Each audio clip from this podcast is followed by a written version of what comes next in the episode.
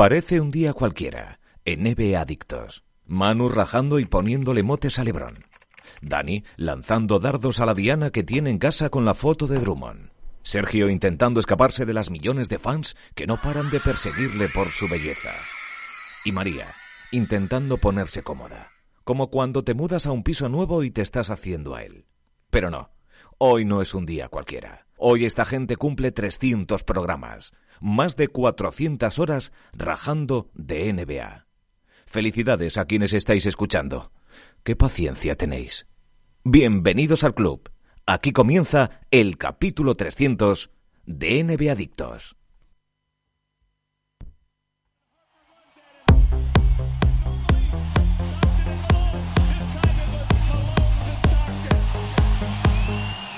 Y así es, gracias a la intro de Álvaro Veiga, aquí estamos en nuestro capítulo 300.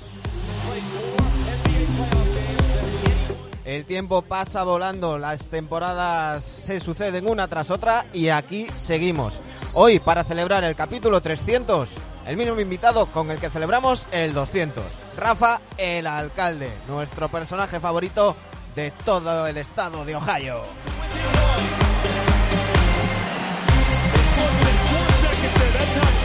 Y por supuesto nuestros adictos de cabecera, Dani Egea y Sergio Jimón. Chicago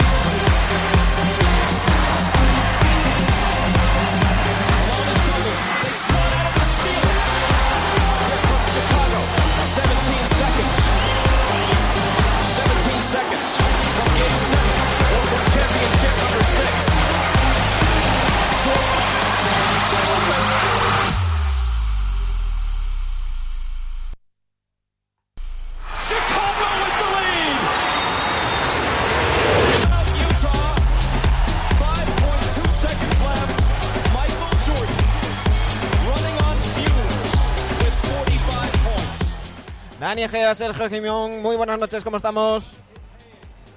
Pues estamos sorprendidos, buenas noches. ¿Os ha gustado esta bienvenida? Bueno, bueno.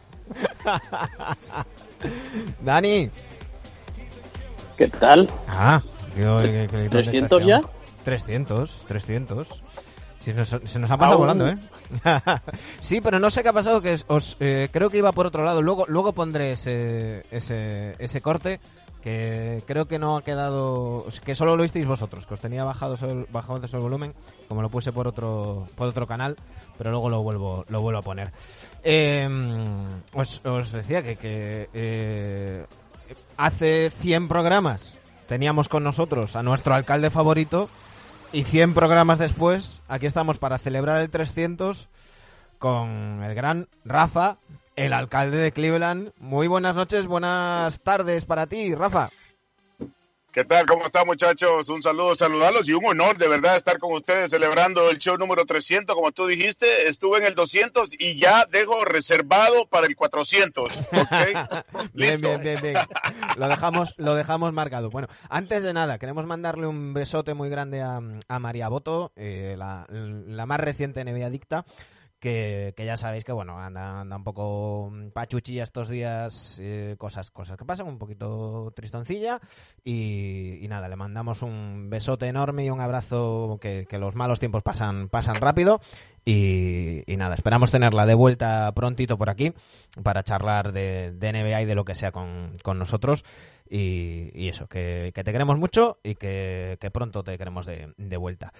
Eh, chicos, mm, Dani, a, a Rafa ya no te quedan más test que hacerles.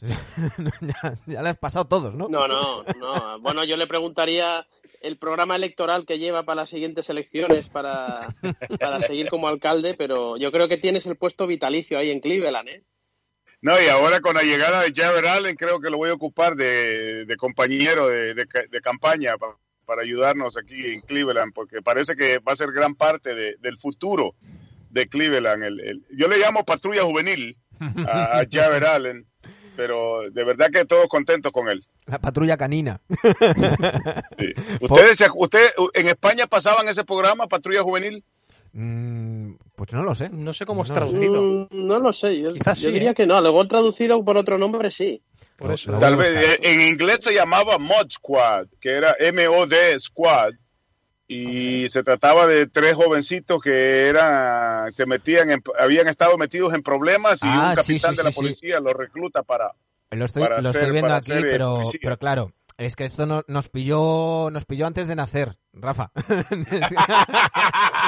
Que es- Pero es- se parece, se parece a Jarrett Allen, el, sí, sí, sí, sí, sí. el protagonista. Me- sí, sí, lo ahora compro, sí. lo compro. sí, Sí, es que, es que claro, es una serie del, Oye, ses- eh, del Rafa, 68. ese- ese- sí, del 68. ¿Ese, ¿Ese pelo de Jarrett Allen es real? Tú que Sí. lo has- no sé si lo has llegado a tocar, si tiene eso que cuando tocas eh, según qué objeto se te ponen los pelos de punta y tal. No, pero es de verdad, mira, e- e- es, incre- es interesante la anécdota porque de todos los de todos los jugadores eh, rivales que visitaban aquí en Cleveland, él era con el que yo más tenía relación eh, por algo que no tiene nada que ver con, con baloncesto, que era por su amor a la tecnología, su amor a la foto, a la fotografía, y siempre charlábamos cuando él venía a visitarnos o yo iba a Brooklyn, recordando yo fui la, la antes de que Jared Allen llegara al college, yo fui la voz de los, de los Nets de Brooklyn y de los Jersey Brooklyn. Y entonces hablábamos eh, de todo, menos baloncesto, y ahora que ha regresado, eh, he, podido charlar con él virtualmente nada más, pero sí, he visto el pelo de cerca, no lo he tocado, pero lo he visto de cerca y es de verdad el afro. Eh, hay, que, hay que decir, vamos a, empezar ya, vamos a ir directos al, cuello, y es que eh, hoy estaban eh, reportando intensas negociaciones entre los Cavs y los Nets, después de este traspaso que, que acabó con, con Jarrett Allen en, en Cleveland, eh, interesados tanto en Javale McGee como en Kevin Love, y, hay fuentes que incluso mencionan a Andre Drummond. Claro, con, con, con Jarrett Allen ahí en la pintura, eh, el puesto de center está en venta en, en Ohio. Definitivamente, y, y es que es un hombre el, el, el cual los caballeros habían estado buscando desde antes, de la hace dos temporadas habían estado hablando con los, con los Nets acerca de Jared Allen. Obviamente él termina su contrato de novato al final de esta temporada y la ventaja para los Cavs es que es un, es un agente libre con, con restricción, o sea que los caballeros tienen la oportunidad de, de igualar cualquier oferta que reciba. Y el, ex- el exceso de, de, de pivot, de pivote que tenemos aquí en, en Cleveland. Y obviamente eh, Kevin Love, que es un hombre que se podría beneficiar, que ya ha trabajado con, con, un, con una dupla, en este caso iría a trabajar con un tridente ¿no? en, en Brooklyn, y es un jugador que aparte de las lesiones que ha sufrido, es de los que siempre viene, cuelga, el- cuelga la chaqueta en el... En el en Chicos, los dos años de él aquí en. Cleveland era todo charla sobre si se iba o, o- o lo cambiaban y, y es el último que queda. Eh, Kevin Love aquí, así que eh, por eso quizá la atracción, obviamente el contrato de él es un obstáculo que tienen que saltar ambos equipos. Si tuvieras que elegir, ¿a, qui- a quién crees que, que podrían colocar eh, antes? Porque Drummond, o sea, el que tiene más pinta es Drummond, ¿no? Pero está haciendo unos numerazos en Cleveland que no, yo no me lo esperaba, ¿no? Y entiendo que el, que el previsible titular va a ser Jarrett Allen, ¿no? Sobre todo apostando por ese núcleo joven. Entonces, ¿tú cre- crees realmente que Drummond va a salir a este, a este mercado? Mira, apostando por el futuro sería Jared Allen y apostando también por lo que quiere hacer el señor JB Bickerstaff aquí, que es una, una ofensiva más de, de movimiento y Jared Allen es un jugador que siempre juega su rol, que no se sale de su rol y lo ejecuta muy bien. Drummond es un jugador que quiere ser parte él de la ofensiva. Yo no sé qué tanto pueda cuajar en, en Brooklyn con, con- con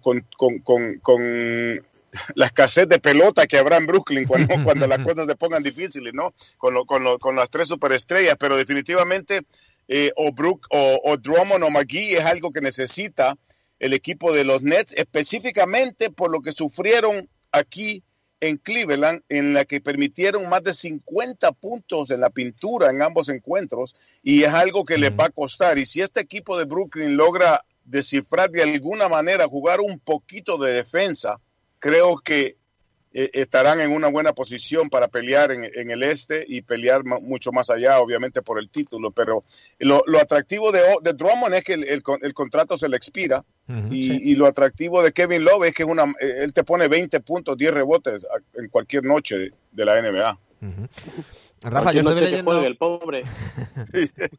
estuve leyendo eh, declaraciones de, de André Drummond y, y bueno, de- mm, todo muy, muy actitud de libro, ¿no? De decir, no, yo, de lo que diga el entrenador y demás. Me llamó la atención que hablaba de, de- de los grandes de, los Caps, de, tanto hombre alto, y, y decía que la, polivalencia y lo que ha ganado en velocidad Larry Nance Jr., sobre todo en, rapidez lateral, decía, Larry puede jugar hasta de dos, y entonces salimos con, con tres centers y, y es, es muy difícil defendernos y, y hay- no en vano, Cleveland está siendo las mejores defensas de, de, de la liga. Eh, no sé si, si eso es porque está cómodo, si quiere, se quiere quedar, si pensáis que va a salir al mercado a, a trincar el contrato más alto que le ofrezcan, Mm, porque eh, yo lo hablaba el otro día con Justin Kubatko. Tenemos la sensación de que Andre Drummond tiene ya como 36 o 37 años por todo el tiempo que lleva en la liga y, y además físicamente parece mayor, pero, pero tiene 27 años. Y, y Sí. no, no sé qué opináis desde ahí. ¿Qué parece que, que quiere hacer Drummond?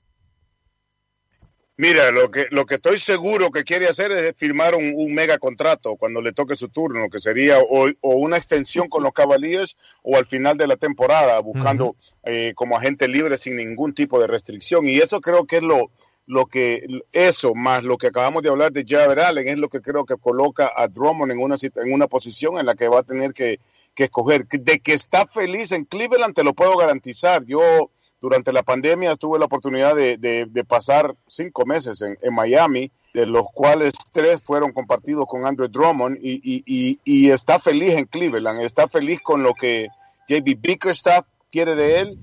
El asunto es de que los Cavaliers tienen ahora a un Jared Allen que les atrae más por, por lo que estamos tratando de construir aquí, que es, un, es- es- imagínate el centro y la fundación de los Cavaliers con cómo ha crecido Colin Sexton, con lo que se espera que crezca eh, Darius Garland y Jared Allen, y ahora el veterano, si se puede llamar de esa manera, sería el, el chico local, ¿no? Eh, Larry Nance Jr., que ha demostrado que puede jugar de, de todo menos hasta, bueno, jugó de armador un par de veces con todas las lesiones que tuvimos, pero eh, definitivamente es algo que yo no te podría decir que te- tengo acceso a ninguna información. La única que nosotros manejamos es la que ustedes manejan, ¿no? Es los rumores y, y lo que se habla de, de la posible, no solamente los Nets, sino que por ahí podríamos poner en, en el grupo de los equipos que necesitan a alguien en la pintura, a los Blazers que perdieron a Juice Nurkic Sí. y también están sin Collins y por ahí con la con la salida de con la lesión de un par de, de un par de meses por lo menos de de McCollum lo- necesitan algo ellos de puntos y de rebotes y de proteger la canasta y obviamente Andrew Drummond puede pro- pro- pro- puede proveer eso pero de que está contento en Cleveland lo está Porque claro, la única manera mm, razonable que, que yo creo que aquí estamos los cuatro de, los cuatro de acuerdo que, de que siguiera es saliendo desde el banquillo. Porque eh, igual que, que Jarrett Allen acabó sentando a DeAndre Jordan las dos últimas temporadas, está incluida, eh, lógicamente acabará sentando a Andre Drummond. No sé si Drummond aceptaría ese rol.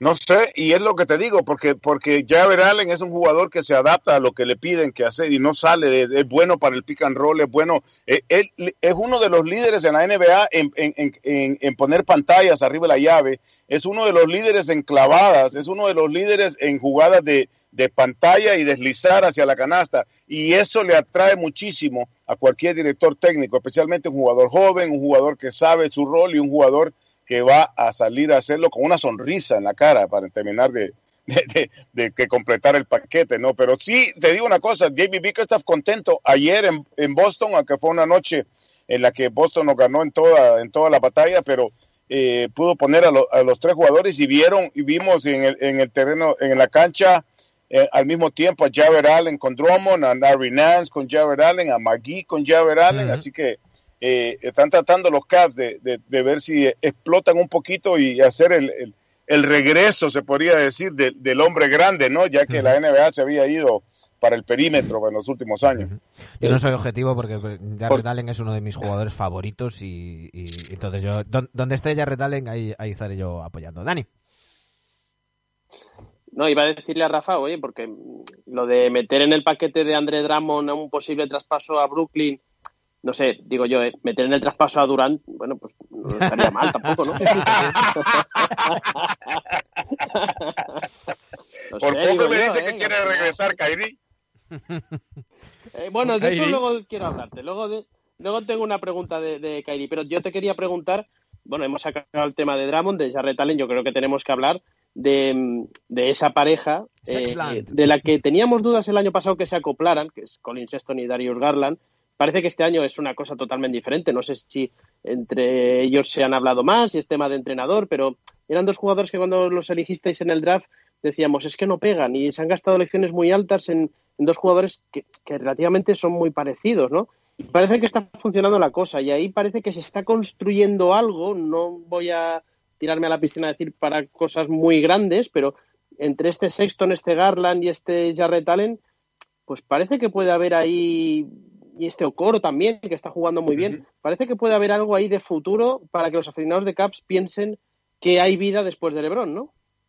Definitivamente es una fundación la que se está creando. Y mira, yo te voy a ser sincero, eh, eh, eh, el coach A.B. Bickerstaff en estos momentos está más concentrado en, en- en- en crear la cultura. Ayer nada más estaba hablando yo con él antes de la transmisión y, y explicó acerca de que no, no se le está explicando ni se le está hablando a estos jóvenes acerca de, un número de victorias, sino que se les está hablando más acerca de una cultura dentro y fuera de la cancha. El caso está el, hecho de que hicimos el cambio con- con los Rockets de, de Kevin Porter Jr., que podemos tocar el tema después, pero es algo que pide es jugar fuerte, compartir la pelota y dejarlo todo en la cancha. El resto se va a encargar, el- ellos, ellos solos se van a encargar los resultados de llegar y, aceptaremos los resultados que sean, pero con tu punto, sí, yo creo que Colin Sexton, desde que fue escogido en el draft, obviamente en el draft en el que salió Luka Doncic y en el que salió Trey Young y por ahí salieron otro par de, jugadores que, que todavía están, eh, DeAndre Ayton eh, en Phoenix, y le tocó jugar de armador en su primera temporada. Yo creo que hay que darle crédito a la gerencia y al cuerpo técnico que se han, se han dado cuenta de cómo poder sacar lo máximo de Colin Sexton y ahora es un jugador que promedia 25 puntos por partido. Yo les digo una cosa, no es fácil y son pocos los hombres que se pueden levantar cualquier día del año y poner 25 puntos en la pizarra en la NBA y eso es lo que está haciendo Colin Sexton. Y el crecimiento de Colin definitivamente nos ha demostrado lo diferente que son los juegos de él y de Darius Garland. Y Darius también está desarrollando su, su, su, su futuro como un armador en la NBA y creo que lo ha logrado esta temporada en su segundo año, que es el año siempre más difícil para los jugadores. ¿no? El novato todo se les perdona, el segundo año todo el mundo quiere ver ese crecimiento y en el tercero es cuando demuestran ya la madurez y en ese punto en el que está Colin Sexton en este momento. Eh, antes, antes te he dado un pequeño consejo, lo de intentar meter ahí a Kevin Durant, a ver si colaba y tal. Eh, me, me voy a permitir el lujo de, de, de dar, de darte otro para que lo transmitas a los a, a- la franquicia y demás.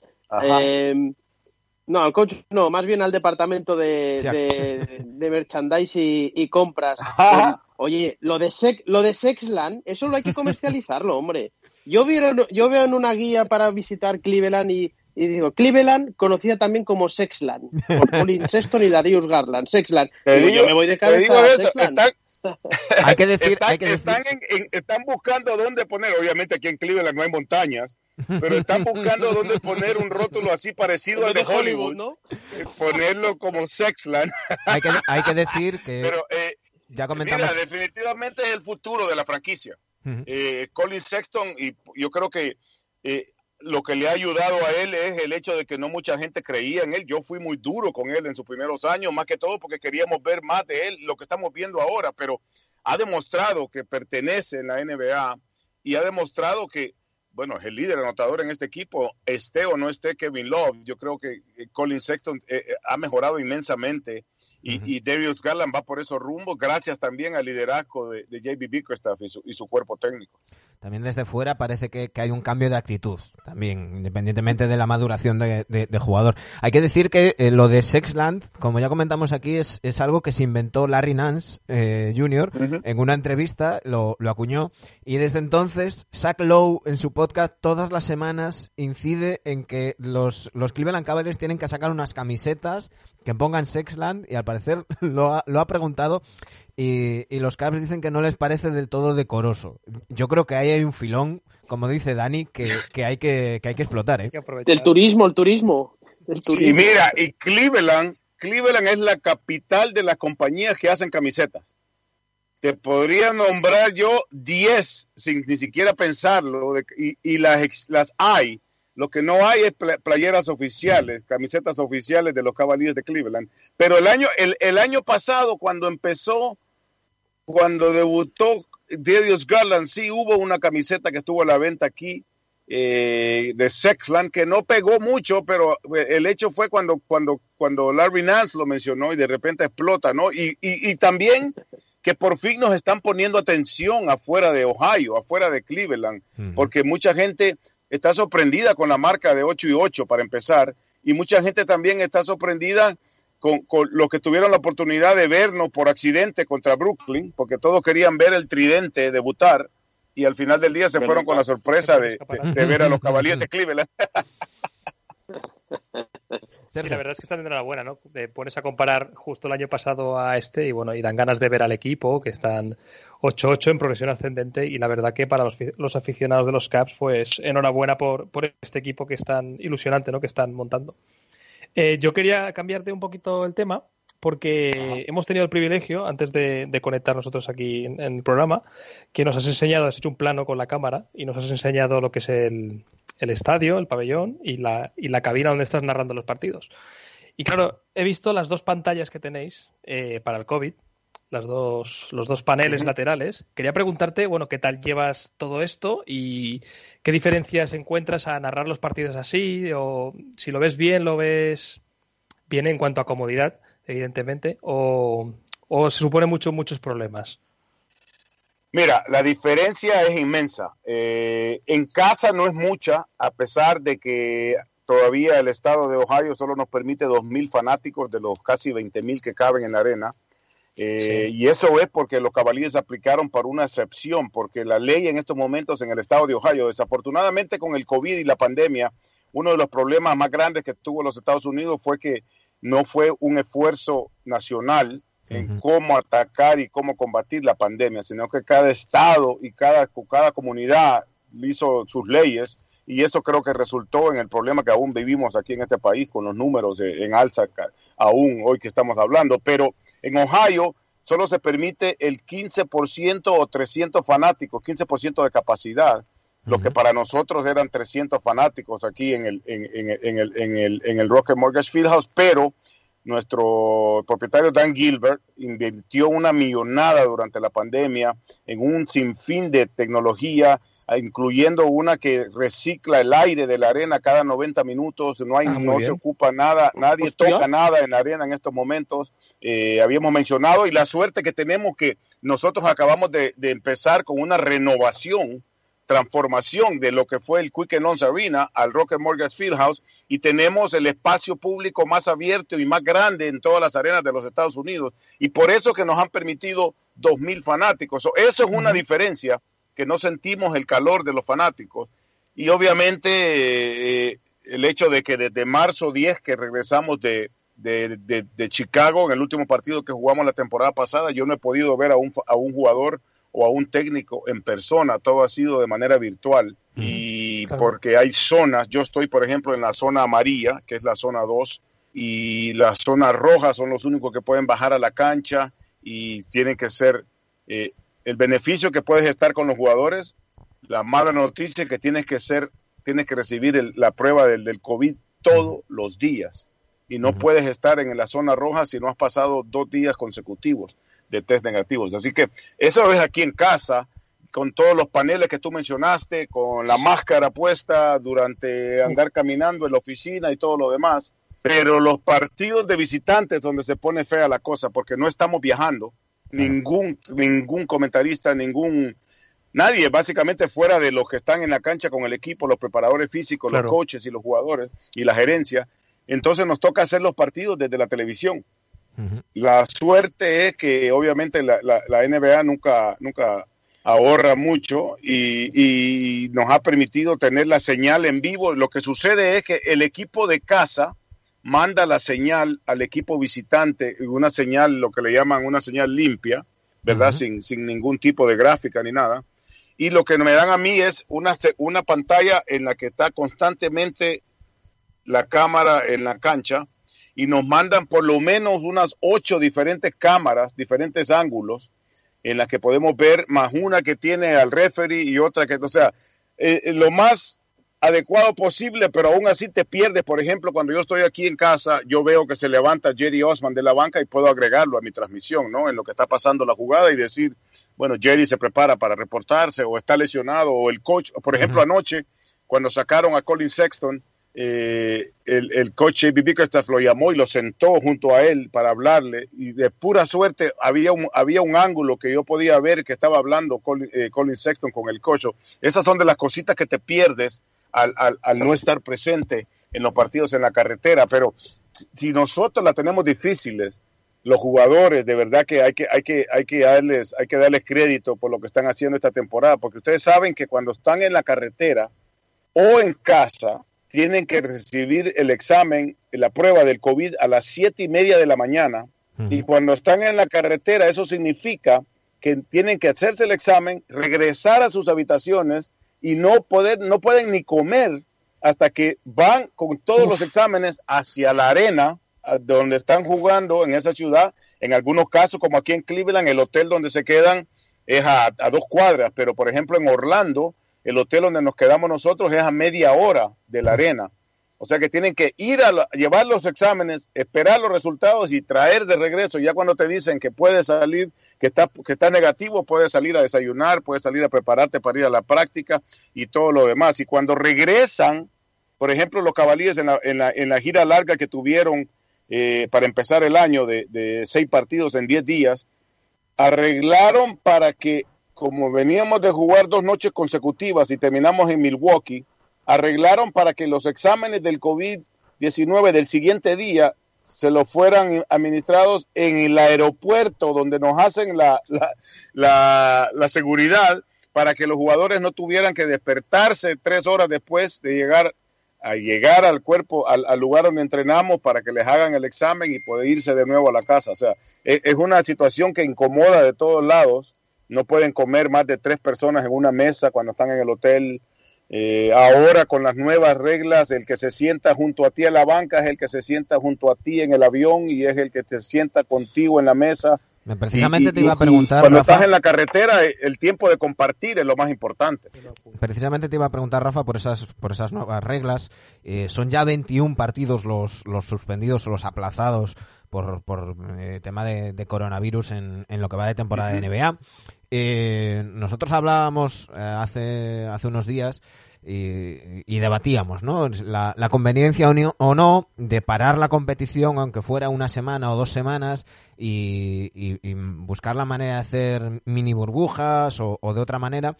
Y, y la NBA sacó estos nuevos protocolos. Hemos visto imágenes como el, el- el otro día precisamente en, en el Cavs Nets después del partido que se iban a intercambiar las camisetas y, y fueron a llamarle la atención y demás. Eh, llama un poco la atención mm, que, que no puedan saludarse, pero en cambio puedan estar 30 minutos defendiéndose mm, cara contra cara, ¿no? Es, es un poco. Toda medida es poca, pero pero mm, a veces es un poco contradictorio, ¿no? Que estén tan, tan marcados, pero luego eh, hay un positivo y se pone en cuarentena al, al compañero o al con el que estuvo hablando un rato, pero no al que le estuvo defendiendo todo el partido. Y, ese, y esa es la, la, la duda, el problema, ¿no? En estos casos, yo creo que el- al final del día el exceso de precaución nunca, nunca es mucho. Y, y la NBA ha instituido reglas que creo que ha resultado en todo este tipo de, de, de- de juegos que han sido pospuestos. Por ejemplo, el brazalete que tienen que usar los jugadores ahora, que cuando sale alguien positivo con ese brazalete pueden ver quién ha estado cerca de, de, de este jugador. Y, y, y no hay manera de, o sea, lo mejor que podría hacer es decir, paremos ya, pero ¿hasta cuándo? Y, y, y, la vida tiene que la vida tiene que seguir, estás tomando las precauciones. E, e, Es una situación difícil. No, no creo yo que alguien tenga la respuesta correcta, más que pedirle a todo mundo que sea un poquito responsable con, con lo que les han pedido ahora, por ejemplo, en mi caso, que no puedo ir ni al gimnasio, aunque no estoy uh -huh. en contacto con los jugadores, pero la liga nos incluye a nosotros en no tener visitas en casa, en quedarnos en la casa lo, el mayor tiempo posible. Cuando están en la carretera no pueden salir del hotel y hay algunos, algunos jugadores que han reclamado al respecto, que dicen si ese es el caso, entonces que paren la temporada. Pero al parar la temporada, pierde aún más control la liga en lo que están haciendo los jugadores, porque si estás parando la temporada, entonces ya no tienes control qué están haciendo tus tu jugadores y ya no tienes control de estarle dando pruebas todos los días. Y eh, la esperanza aquí es llegar a, a la postemporada y no me sorprendería si la NBA opta por otra burbuja eh, en, en, para la postemporada para, para, asegurarse de que todo salga como salió allá en Orlando. Uh -huh. Lo que sí que lo que sí que parece claro, Rafa, es que vamos encaminados. No sé si se rumorea eh, ahí en Estados Unidos, imagino que sí, eh, que, que no se van a poder acabar todos los partidos. Creo que Washington todavía tiene que jugar seis o siete partidos. Eh, las fechas son las que son. Está el tema de los Juegos Olímpicos que vamos a ver primero si se acaban celebrando y segundo si por, por acabar las finales NBA, cuánto tiempo va a haber para que puedan volar los jugadores allí. Creo que vamos encaminados a que no todas las franquicias van a jugar los 72 partidos y que nos vamos a clasificar por porcentajes de victorias, ¿no? No sé si ese es un rumor que se está extendiendo y que tarde o temprano parece que va a acabar siendo así, ¿no? Claro, mira, yo creo que por eso fue y en realidad hay que darle crédito a los encargados de eso, porque eso de, de sacar solamente la mitad del calendario tiene el mayor sentido del mundo ahora que estamos viendo ¿no? lo, lo, que ha sucedido, porque nadie está en control de este asunto durante la pandemia y, y, y, eso fue lo que reconoció la NBA al decir vamos a soltar solamente la mitad del calendario y cuando veamos la segunda mitad veremos qué es lo que, cómo, cómo hacemos para los juegos que se han pospuesto. El problema es qué pasa con los juegos que se posponen en la segunda mitad, ¿verdad? Que es a, vamos a tu punto. Y, y el problema también que el hecho y la razón por la que estamos jugando en estos momentos, porque hay que decirlo, esto es un negocio, esto es una, esto es una situación donde, donde, donde el dinero juega un papel importantísimo y para que los equipos reciban el dinero de las televisoras locales, tienen que jugar 70 partidos. No sé si eso algún lo puedan, lo puedan arreglar que con dándole partidos de postemporada o, o, o uh -huh. como tú quieras, pero eso es 40% del ingreso de cada equipo. Y, y, y, y, te digo una cosa, es una cosa difícil. Yo lo vivo aquí porque tengo que hacer cosas extras para nuestros patrocinadores, que algún, muchos de ellos se han quedado con nosotros aún en estas situaciones adversas, pero de nuevo, no vamos al punto. ¿Qué, ¿Qué, va a pasar al final de esto? Porque estamos planeando aquí para la segunda mitad, pero ¿qué pasa con los de la segunda mitad y qué pasa con... Por eso a mí, obviamente no, no he escuchado nada de la liga, pero a mí me, me, me parecería sensato que la liga opte por una burbuja una vez más en Orlando, a pesar del dineral que, que, le ha costado a la liga hacer esa burbuja, pero al final del día se jugaron todos los partidos, con excepción de los que se cancelaron por los problemas de injusticia social aquí en Estados uh -huh. Unidos. Hay que tener en cuenta, Rafa, que, que, que yo creo que, la liga no se puede permitir. Una cosa es en, en liga regular, esta liga regular que estamos viendo con un asterisco enorme, con, con, pues lo comentaba antes Dani, ¿no? Pues los, los Wizards, seis partidos seguidos suspendidos, los Grizzlies, cinco, eh, el partido que tuvo que jugar los Sixers, que, que poco menos que llaman a, a, Sergio para que, para que vaya allí. Eh, y, y, por ejemplo, el caso de, de los Celtics, mm, con, con, la baja de, de Tatum, eh, no, yo creo que la NBA no se puede permitir que lleguen unos playoffs, por ejemplo, unas finales de conferencia, y eh, por, por, protocolo tengan que ser baja o bien Jason, Jason Tatum, un LeBron James, un Kevin Durant, porque, claro, si, si, si tienes esta, esta política, tienes que mantenerla, sea el jugador que sea, que caigan en protocolo. Y si te encuentras unas finales... Sí, no, no. Eh, eh, nos ponemos en una no, final sí. en NBA, Brooklyn Nets, Lakers, y no están ni Durant ni LeBron, eso sería un drama. No, no, y eso tenlo por seguro, que la NBA no ha, no ha, no ha puesto a nadie por encima de nadie debido a, al protocolo. El protocolo ha sido el protocolo y le ha afectado a, a- quien le ha afectado. Y el hecho está lo- los partidos suspendidos. Hay muchos, eh, por ejemplo, nosotros tuvimos dos partidos contra Washington, ok, nosotros aquí un vuelo de una hora y se puede hacer un día libre, pero a Indiana le propusieron un partido contra Phoenix, que es en conferencia diferente. No van a ir otra vez hacia el oeste hasta, hasta la próxima, hasta la segunda mitad y ahora tienen que incluir otro, otro juego. Así que por eso creo yo que por protección del producto, que es lo que creo yo que salvó a la liga eh, el año pasado, en la temporada pasada, ¿no? Porque el, el- el producto fue espectacular, creo yo, ahí en la burbuja, el- la calidad de baloncesto fue de, de- de primera y por eso a mí no, no me sorprendería, por todo eso que acabas de mencionar tú, que tiene mucha la razón, eh, que, que, que para la postemporada se opte por una vez más la, la burbuja que está haciendo, por ejemplo, el baloncesto universitario también para su torneo de, de fin de año. Dani. Yo por cambiar un, sí, yo quería cambiar un poco el tema y antes ya te lo he insinuado, Rafa. Bueno, de, mm, evidentemente hoy recibís a LeBron. eh, quiero pensar y me imagino que la gente de Cleveland, eh, pues eh, supongo que irían con los Lakers en la final por LeBron. Creo que se todavía o se le sigue queriendo o, o no no hay el odio que hubo con LeBron cuando se fue a Miami, ¿verdad? Pero te quiero preguntar por otra otro jugador que estuvo en aquel anillo que ganasteis y es Kyrie Irving. Yo creo que a Kyrie lo seguro que lo has tratado cuando, cuando estaba en, el, en, aquellos años. Claro, desde aquí mm, vemos a un jugador, un pedazo de jugador, yo lo he dicho muchas veces, que creo que es el, en cuanto a talento, sin ninguna duda es el mejor base del este, eh, pero que a nivel, como decimos aquí, de, tiene un poco, es de cabeza loca, ¿no? Eh, le hemos visto que se ha ido de Brooklyn eh, antes de que fichasen a Harden, se ha ido seis o siete partidos que se han perdido por una fiesta, por lo visto era el cumpleaños de un familiar, luego se ha estado más días de los debidos, incluso con algunas imágenes pues que no estaban muy acorde con el protocolo COVID que tiene la liga. Luego otro día le compra una casa a un fallecido por un, ¿verdad? Ahora no recuerdo el nombre, un fallecido por un tema racial que hubo, ¿verdad? Efectivamente. Eh, declaraciones, bueno, pues que no sabemos cómo cogerlas. Yo desde mi punto de vista lo vemos mentalmente, no sé tú que lo has tratado, cómo es Kyrie. Lo vemos un poco frágil, lo vemos, tiene unos pensamientos un poco extraños con el tema de la, de la tierra que es plana, de todas estas cosas, que no sabes si tomártelo, si nos está, si nos está riendo de nosotros o realmente lo piensas así.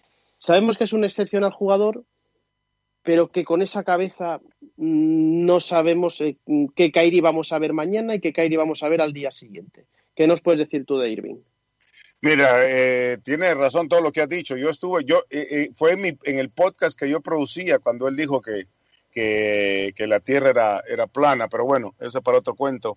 El problema con Kyrie, yo lo veo, es que el baloncesto ya no es su prioridad absoluta. Ahí estamos. Él, él, él es un- una persona que es muy profundo de pensar. No sé si eso esté en lo correcto él en pensar eso, pero definitivamente él, él, él, él- para mí, el baloncesto ya no es la prioridad número uno para, para Kyrie Irving. Él sabe lo que puede hacer, él, él, él sabe que es uno de los mejores talentos en la historia de la liga y, y, y quieras ponerle, pero al mismo tiempo ha dicho un par de veces que quisiera ser como no sé qué artista que dejó todo en su, en su apogeo y se fue y colgó los tenis y mejor se va. Y, o sea, eh, eh, es un jugador que yo creo que ni él se conoce, para serte sincero. Yo lo he tratado, te no, te, no te digo que somos amigos, pero lo he tratado cuando grabábamos el podcast y obviamente los años que estuvo aquí con nosotros, pero no, no te podría decir yo que, que sé exactamente qué es lo que pasa por la cabeza de Kyrie Irving, porque yo creo que nadie sabe. Eh, y, y para mí, eso es lo que te digo, el, el baloncesto no, no es la prioridad para él. Claro, lo- eh, Rafa, nosotros lo hablábamos aquí en el programa, eh, cuan- mm, porque claro, evidentemente cuando de repente Kairi desaparece por motivos personales, mm, mucho se empieza a hablar y, decíamos, bueno, ¿y tendrá algún problema, incluso de índole mental y, y demás? Y yo decía, yo, yo es que creo que, que, que ya no es su prioridad el baloncesto. Sabemos que ha ido a, a una celebración de cumpleaños de un familiar, que, que estaba, como decía Dani, eh, con el tema de, de la vivienda para los familiares de, de George Floyd, sabemos que estuvo también en unos actos, eh, si no me equivoco, de una senadora demócrata y, y- y demás. Y, y yo creo que, que- Y con, su, y, y- y con la cosa de su madre, que ya cuando, ustedes saben, su madre falleció cuando él era muy joven y después se, se, se dieron cuenta que ella era adoptada y que tenía raíces de, de ¿cómo se llama? Perdón, eh, de Native American, de, de Sí, sí. nativa, ¿no? Aquí en Estados Unidos. Entonces lo, lo aceptaron en la tribu de donde era la mamá y ahora él, eh, o sea, eh, Apache. es una combinación de cosas que me confunde a mí pensarlo. Ya, Hablábamos al principio de temporada de esa imagen en el, en el, en el pabellón de los Celtics con, con la salvia, era salvia, eh, Ajá, pa- ajá. y que al parecer pues era de un rito apache, porque él, como, como bien decía Rafa, pues, pues tiene, tiene orígenes eh, nativoamericanos y, y demás. Pero bueno, es una pena porque para mí ha sido el, el mayor talento de la conferencia este de los últimos 20 años, sin, sin duda, en lo meramente baloncestístico. Pero, pero yo creo que algo hizo clic en esa cabeza en, en el verano de 2016 y, y nos privó de, de un jugador de, de leyenda. Pero, Y, y fíjate, eh, se va de aquí porque no quería, no quería ser el, el- el número dos de, no quería ser el Robin. de y ahora es Se Alfred. va a Boston, se va a Boston y se da cuenta lo difícil que es ser el Batman. Y ahora termina en Brooklyn regresando a casa, en su casa, donde él, él sabía que aquí en, en Cleveland pudo haber hecho él todo lo que hizo contra los Warriors más 10 y, y- y seguiría siendo el, segundo del chico de casa, del chico de aquí de Akron, de, de la- de Ohio. Ahora se va para los Nets, que no están en New Jersey, pero era su equipo de su, de su infancia. Está en casa y de repente le cae encima Durant y Harden. Ahora es el Ahora, mayordomo. ahora es Alfred. Ahora es. Alfred. Es Alfred. No quería ser Robin y ahora es Alfred. Bueno, ahora- Es buena esta. Bueno, y esta, Oye, esta noche, y- ¿qué esperas y- de, de Batman? Sí. De, de LeBron, ¿no? Está- Juegas contra Mira, LeBron. estamos con la duda porque está listado cuestionable para Sí. esta noche. Los, los Lakers están en su tercero de siete partidos lejos de casa y sería una pena si no si no juega esta noche. Eh, LeBron James está listado como cuestionable, pero a pesar de todo lo que se había hablado de que él iba a ser el molesto porque los Lakers ganaron el partido, el, el campeonato y 71 días después empezó la temporada, mucho se habló de que LeBron le iba a tomar suave al principio. Ha jugado todos los todo. 17 partidos de los Lakers esta temporada, promediando 35 minutos a sus 30 y ¿cuántos? 38 años. Sí. Tenemos la teoría que quiere que quiere el MVP de la Hombre, está, temporada. está picado por el año pasado, eso, eso está claro. De todos modos, eh, voy a comprobar lo- el dato de los minutos, porque el otro día con Justin Kubatko eh, com- me comentaba que estaba promediando menos de 32, que sería su mínimo histórico en su carrera. Así que voy a, a- a mirarlo un, un segundo para ver los, los minutos de... Ahorita mismo te lo busco. Está promediando 32 minutos por partido. Ahí estamos, ahí estamos. El Efe- que más minutos está jugando en, en, en los Lakers. Pero, y, y efectivamente es su promedio más bajo. Ya, ya la temporada pasada, que promedió 34,6, era el promedio más bajo de, de- de su carrera. Eh, y, y bueno, eh, de todos Pero modos, de todos modos, A eso agrégale que está, es el líder en que los Lakers en puntos, rebotes y asistencias. O sea, Eh, es el líder en, en- en las tres categorías con los Lakers. Eso, eso añadía, añadía Justin Kubatko que, que quizás los Lakers están jugando diferente este año con, con LeBron, eh, haciendo que el ataque pase menos por él para, para como si dijéramos un descanso activo, ¿no? Que, que, no tenga que estar obligatoriamente Subiendo la bola siempre. eh, sí. involucrado en absolutamente todas las jugadas todo el rato para, para que no se cansara tanto. Y eso, eso también es una manera de, de dar descanso a un jugador. Sí, y si algo te puedo decir yo que soy testigo de los cuatro años en, en Miami y los cuatro años aquí en, en- en Cleveland, que el LeBron James de, de diciembre, enero y febrero es completamente diferente al LeBron James de abril y de mayo y mucho más diferente al LeBron James de la postemporada. Es un jugador que es el único que yo he visto en mi vida que tiene la habilidad de mover el switch y, y acelerar un poquito y, y mejorar y, y- tú vas viendo cómo va cambiando su, su, su manera de ser a medida que van pasando los días y, y si tú revisas en los años, en, lo- en los meses que él ha ganado jugador del mes en la NBA, ha- se ha apoderado de lo- de jugador- del premio de jugador del mes en la parte, en la parte, en la parte de- en la segunda parte de la temporada y después obviamente en la postemporada todos sabemos lo de lo que es capaz. Yo te- ahí te voy a llevar la Bueno. contraria, Rafa, porque hay un jugador que, que era que eso lo hacía muchísimo más exagerado que lo que lo hace LeBron y era Robert Horry.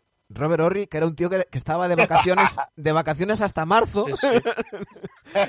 y llegaba y estaba ahí justo cuando Sí, Robert Horry parecía dos jugadores diferentes. Ya, no es que hiciera un clic, eh, hacía arrancaba el motor y pues metía todas las marchas. A- algo, algo hacía bien con siete anillos, ¿no? Sí, sí, sí, sí. Sí, sí, sí. Eh, te, voy a, te voy a pedir, ya mi última pregunta, te voy a pedir que, que te mojes. Eh, ¿Van a hacer playoff los, club, los Caps? Y te pregunto si esto va encaminado a una final, eh, a no ser que haya el traspaso de Drummond por Durán, pero va encaminado a una final Lakers-Nets, como parece por plantillas que esto, que esto pin- pintaría. Bueno, mira, la primera, con el hecho de que van a haber 10 equipos que supuestamente van a, si consideramos los, los- los equipos que van al torneo, ¿no? Del play-in, Mm. yo creo que sí, y es para lo que, y es la meta de los Cavaliers de Cleveland. Ya Dan Gilbert le dijo a Kobe Altman, el gerente general, que tiene chequera abierta para conseguir lo que necesite para competir y hacer los playoffs esta temporada. Es una suerte que tenemos nosotros con un, con un dueño como del calibre de Dan Gilbert, que no le molesta poner el dinero en la cancha y quiere llegar a ser campeón una vez más y obviamente estamos tomando los pasos hacia eso, ¿no? Y la segunda, te digo que sí por la única razón de que Milwaukee sigue siendo dirigido por Budenhauser y es un entrenador que construye sus equipos para la temporada regular. Coincidimos. Rafa, ¿cómo, ¿cómo se nota que eres un NBA adicto más? Sí, sí, sí. Pensamos, pensamos lo mismo. Pensamos igual pensamos lo mismo. todos. Es impresionante. Acuérdate lo que le pasó con Atlanta. Él es el único Sí. técnico en la historia de la NBA en ser barrido de la, de la postemporada con su equipo, habiendo ganado 60 partidos y el mejor récord en la NBA. Sí, sí. Increíble, sí. Sergio, creo que tenías una más. Sí, tenía una más, pero ahora que, habla, ahora que has hablado de entrenadores, pues eh, quiero que se moje qué prefieres, un entrenador como Steve Nash, que aquí en, en Adictos le llamamos Zinedine Zinash, porque es un, es un gestor de, de- de jugadores como Zidane, o, o te gusta más un entrenador que sea táctico? Mira, es que en, en esta era en la que estamos viviendo en la NBA necesitan un jugador, un entrenador que pueda manejar bien los, los, los, los- los egos que tiene en la banca y que pueda hacer al estilo al estilo Tramon Lu. A Tramon Lu nadie lo pone en la lista de grandes técnicos, pero si tú lo ves trabajando, cómo ponía a LeBron James, cómo pone ahora, cómo trabaja con Kawhi, cómo lo respetan estos jugadores. Yo creo que ese va a ser el mismo caso con Steve Nash, porque no hay nadie que le pueda decir a Steve Nash que no sabe lo que está haciendo cuando está pidiéndote que hagas algo en la cancha, ¿no? Es un jugador que, un hall de la fama y todo lo demás. So, definitivamente yo me quedo con el coach que, al estilo de Steve Nash o al estilo de T. Lue o al estilo, no sé, eh, de ser técnico. Mira lo que le llevó la técnica a Mike D'Antoni, por ejemplo, con todos esos talentos que tenía en Houston. ¿verdad? Bueno, Eh, firmamos eh, eh, anillo de Caps con el hijo de LeBron drafteado y LeBron acabando su carrera allí, ¿no? Eso lo firmamos todos. Yo lo único que quiero es narrar ese partido. Olvídate. de Todos no, Jimón. Narrar el primer partido de LeBron jugando con su hijo, va a ser- Su hijo. en el, en el bucket list. Porque de es- eso no lo dudamos nadie, ¿no? Que, que LeBron va a seguir jugando hasta que hasta que Sí. ya le toque a Brony y entonces Brony irá al equipo donde esté LeBron o, o viceversa. Bronny, Bronny va a ser escogido por quien le toque escogerlo ese año y LeBron firma de agente libre ahí un año con ese. Todo atado y bien atado. Sí. Sí. Aunque me gustaría que jugara un año con otro equipo para que juegue contra el hijo y después que firme y se retire así al estilo Ken Griffey Jr. y Ken Griffey en el béisbol.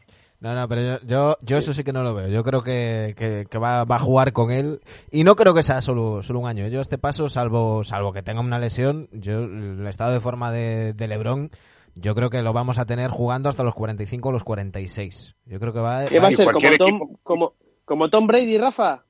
Sí, no, y cualquier equipo que lo tenga se va a beneficiar de esa inteligencia que tiene. Mira lo que dijo el, el coach de Tom Brady, Bruce Arians, que algo que no lo dejaban hacer en, en, en, New England, eh, Bill Belichick, él lo deja hacer, que es dirigir, lo deja de coach, lo deja que le enseñe a los compañeros, porque es otro coach lo que tienes en la cancha. Y, Bueno, lo y que lo son- LeBron lo que sabe de son- baloncesto.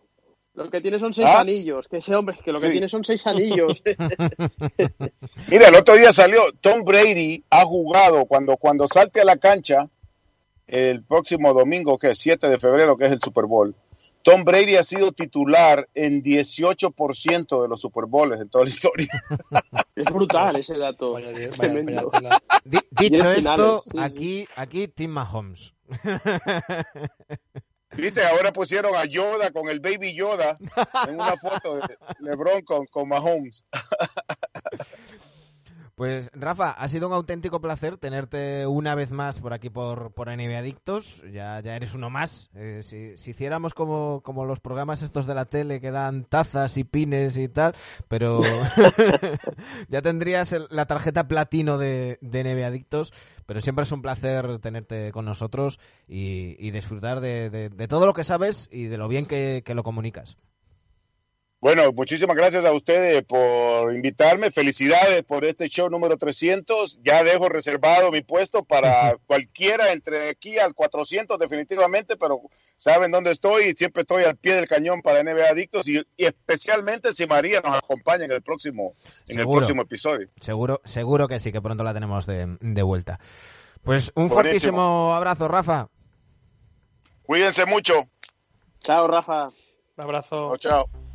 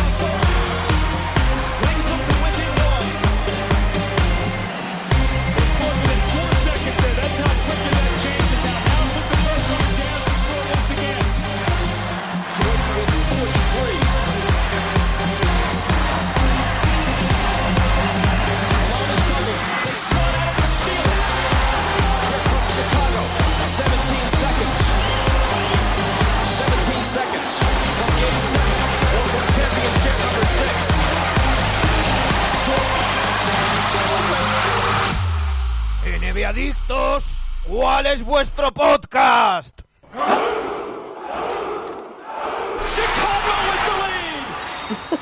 Ahí, ¿Pero qué ahí, este tío hoy? ahí ha quedado bien, ahí ha quedado bien. Que antes, es que antes no soy yo y os prometí que, que iba a entrar y entonces tenía que, que hacerlo.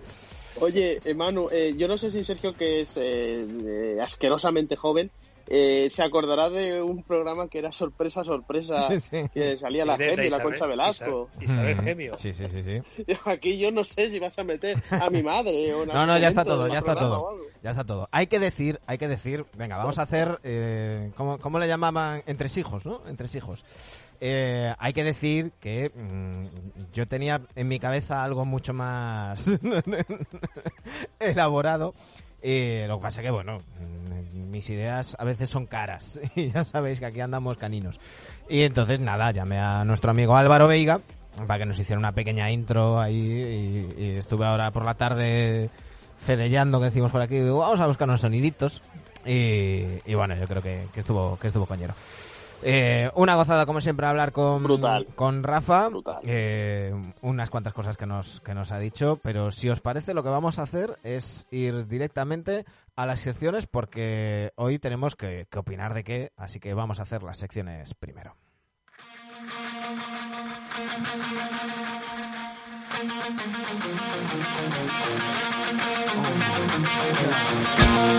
Oh.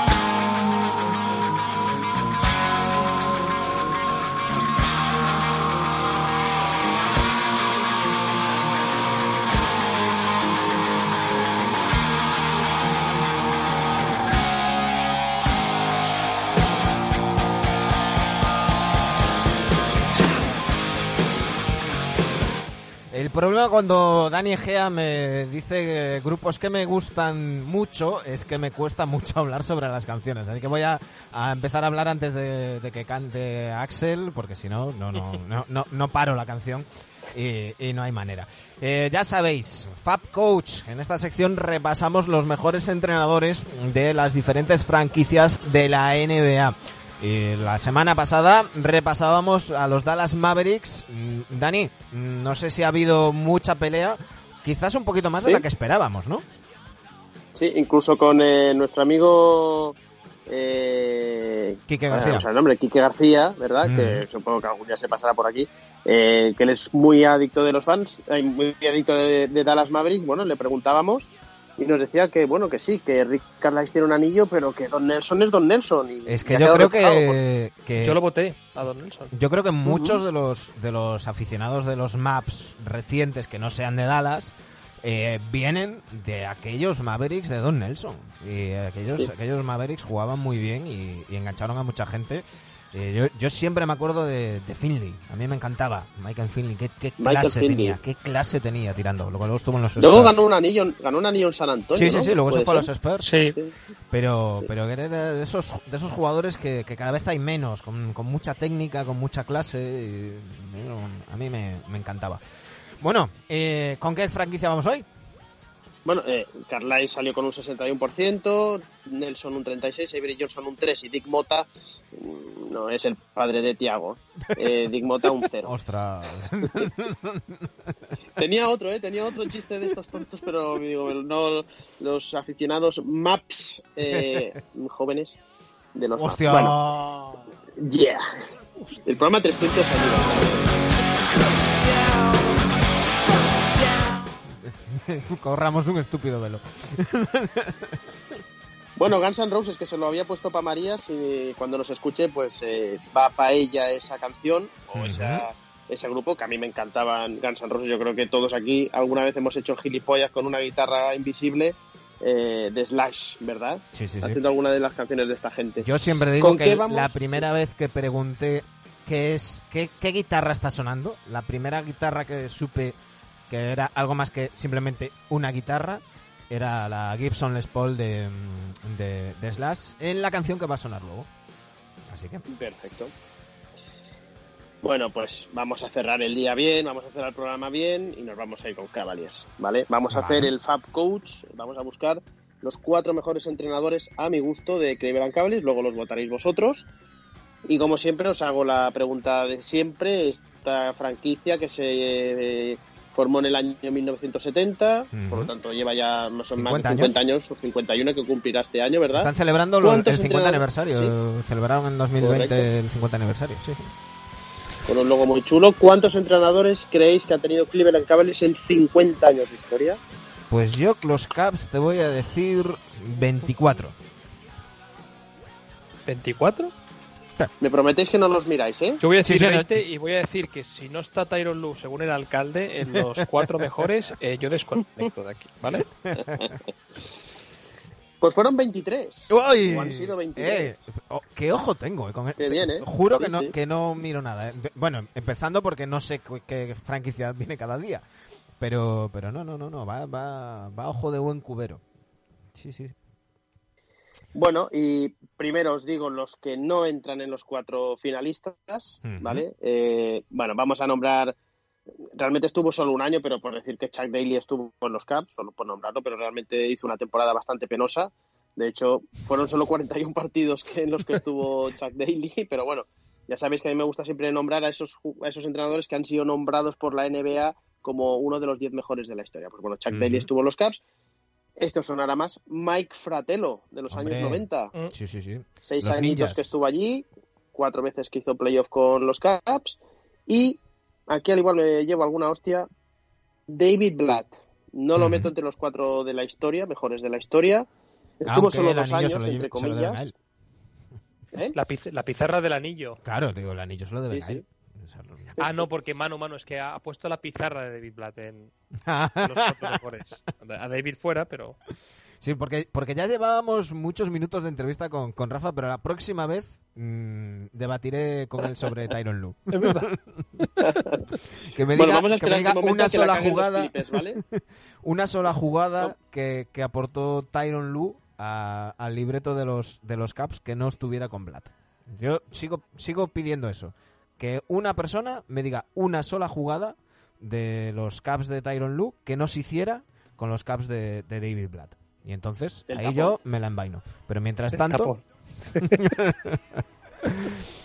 bueno, David Blatt Bueno, pues como, David- como que David se queda, se queda a las puertas. ¿Y, y quiénes son los... ¿Quién es el candidato número uno? Uno. Como siempre, orden cronológico, nos vamos a los años 70, nueve temporadas para Bill Fitch. Bill. Fitch, que ya lo hemos nombrado más de una vez, una vez entrenador del año, llega, lleva a los Caps a jugar unas finales de conferencia. Pues bueno, eh, y uno de estos de los 10 mejores entrenadores de la historia. Han pasado muy buenos entrenadores por Cleveland, ahora, ahora los veréis. El número uno es Bill Fitch, el número Dos. el número dos, otro de los que lleva toda la vida entrenando, Lenny Wilkins. Sí. Entre la década de los 80 y los 90 estuvo siete años y llevó al equipo a unas finales de conferencia. Y es uno de estos ¿Es de los 10 mejores entrenadores de la posiblemente historia también. el, el entrenador con más partidos entrenados en la historia de la NBA? ¿Lenny Wilkins? Estoy hablando de... Creo que memoria. sí, que estaba en 1400, puede ser. Estuvo muchos años en, en Atlanta también, ¿verdad? Ujú. Sí, a- sí. yo lo recuerdo de ahí. Voy, voy, a, voy a buscar. Yo, yo a Wilkins lo recuerdo de, de- de Seattle. También, también, también. Los, hace campeones. Eh, voy a buscar, voy a buscar. Mientras tanto, dime el número. Tres. Un día te lo voy a hacer a ti, Sergio, ¿eh? El número 3 es Mike Brown. ¿eh? En Uh. los años 2000 estuvo seis años, me parece que estuvo un poco, estuvo seis años. Y bueno, es una vez entrenador del año y es la primera vez que los Caps pisan unas finales NBA. Es aquellas finales que palman con San Antonio, el primero o segundo año, diría. No, el primero no, el segundo año de LeBron, ¿verdad? Eh, y es el, ya te digo, es el primer entrenador que lleva a Caps a jugar unas finales. Mike Brown. Y ahora sigue el número 4 en honor al alcalde. Ay, perdón, el número. Cuatro. Pues Tyron Lu tiene que estar. Joder, si una franquicia tiene un anillo solo, pues eh, de ese equipo hay que tirar mucho. Y, y el entrenador, o lo que fuese, era Tyron Lu, que estuvo dos temporadas en Caps. eh, no, perdón, estuvo, estuvo, estuvo más años, ¿no? Tyron Lu. Tyron Lue en Cleveland, no. un par de años, creo. Año y Un medio. par de años, ¿no? Bueno, cuando ganó sí, el anillo y la siguiente, entiendo. Correcto, es que tengo, tengo mal puesto aquí un, un dato. Y bueno, es el entrenador del único anillo que tienen, que tienen los Caps. Vamos a ver qué votáis. Me interesa mucho saber qué votáis. Mira, si votáis Dani. el anillo, Eh, Lenny Wilkins, 2.487 partidos, 1.332 victorias, 1.155 derrotas. Es el, el había entrenador. dicho, había el- dicho la mitad yo. El segundo, Don Nelson, 2.398. Bill Fitch, que también has mencionado, 2.050. Jerry Sloan, 2024. Larry Brown, 2002. Y esto me llama muchísimo la atención. George Carl, 1999. Por favor, que algún equipo le llame para entrenar un fiche. partido. y luego ya Dick Mota, 1952. Pat Riley, 1904. El entrenador en activo que más partidos lleva entrenados es Greg Popovich. eh, que bueno, este dato no está actualizado. Ahora mismo estará, pues yo creo que, que superó ya a Pat Riley, si no me, si no me equivoco. Sí, esta- lo superó eh, la semana pasada, sí. Así que ahí, ahí está el. el Bueno, bono pues, pues no sé qué vais a votar entre Bill Fitch, Lenny Wilkins, Mike Brown o Tyron Lu. Bueno, yo ya, yo ya troleé en el pasado. Yo, yo es que elijo muerte. Eh, sí, yo ya dije que Coach of the, of the Year era Tyron Lue. Vale, ya troleé en su día, así que voy a seguir troleando con lo mismo y voy a votar a voy a votar a Tyron. Ese, es que- ese anillo tiene, ese anillo es lo que te Tiene mucho peso el anillo, por eso él. es verdad, pero, eh. es, pero es que él no tenía peso en ese anillo, joder. es que Bueno, es que al final realmente son dos temporadas que está, son 200 partidos, Ah, que yo- tampoco... yo me voy Manu, con- algo, algo tendrá que, que sigue que sigue activo, ¿eh? Y, pues, y en equipos candidatos. Nah, no, te, no te jode y, y Planley jugando en la NBA. O sea, pff, No, no, no, ¿Sabes? O sea, y, Buena gente, la gente de Tyron Lue. Sí, sí, sí. Y, y hay, hay, hay otro, hay otro. eh, Que también está jugando en la NBA. ¿sabes? Bueno, jugando. Está en una plantilla. Pero bueno. En fin, bueno, ya sabéis. En arroba NBDictos No vota. ¿eh? No, No, no. He dicho Fratelo, he dicho Fratelo. He dicho Ah, Fratelo. Fratelo. Sí, sí, No, sí, no, sí. no. Fratelo no está entre los cuatro que he dicho. Bueno, jo. Fitch, Wilkins, Brown, Lu. Entonces, me quedo con, con Wilkins. Me quedo con Wilkins por, por- Pero no por su. Bueno, porque tengo que votar a uno. Pero yo me quedo con Fratelo. ya sabéis, arroba NBDictosRC en Twitter tendréis la encuesta de Fact Coach para que elijáis a vuestro entrenador favorito de los Cleveland Cavaliers.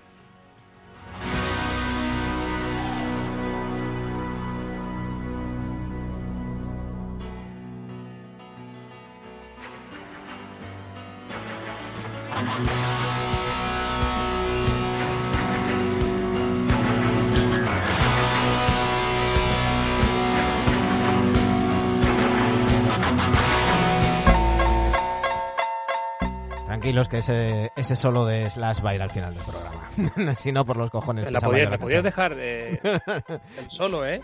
No, la va, mía. va de- va después. Es que si no lo dejo hasta el final irán dos minutos. Vale, vale, vale. Entonces, Es que nada. acabamos con el pianito, el pianito. Yo, yo, pianista. yo. iba, iba a meterme con las rimas, pero bueno. Sergio, que llevas dos semanitas sin, sin, sin hacer la sección. De la semana pasada no. Una. Pues claro, pero han pasado dos semanas. Desde la última vez que. La sección se hizo hace dos semanas. Por eso llevas dos sin hacerla. ¿No? Hoy, hoy a hace, debatir esto hoy hace 14 Conversaciones días. inútiles. Como lo del si el siglo de empieza No, ahora, ¿no? no, no, Sí, La, la- la década esta. o sea, ¿Qué día, Qué, qué día fue? mentira nos han contado. Sergio, macho. ¿cuándo fue el último día que hiciste la sección? De número. el último día, Sí. el, el, el 11, ¿no? Y hoy es 25, son 14 días, son dos semanas. Así que...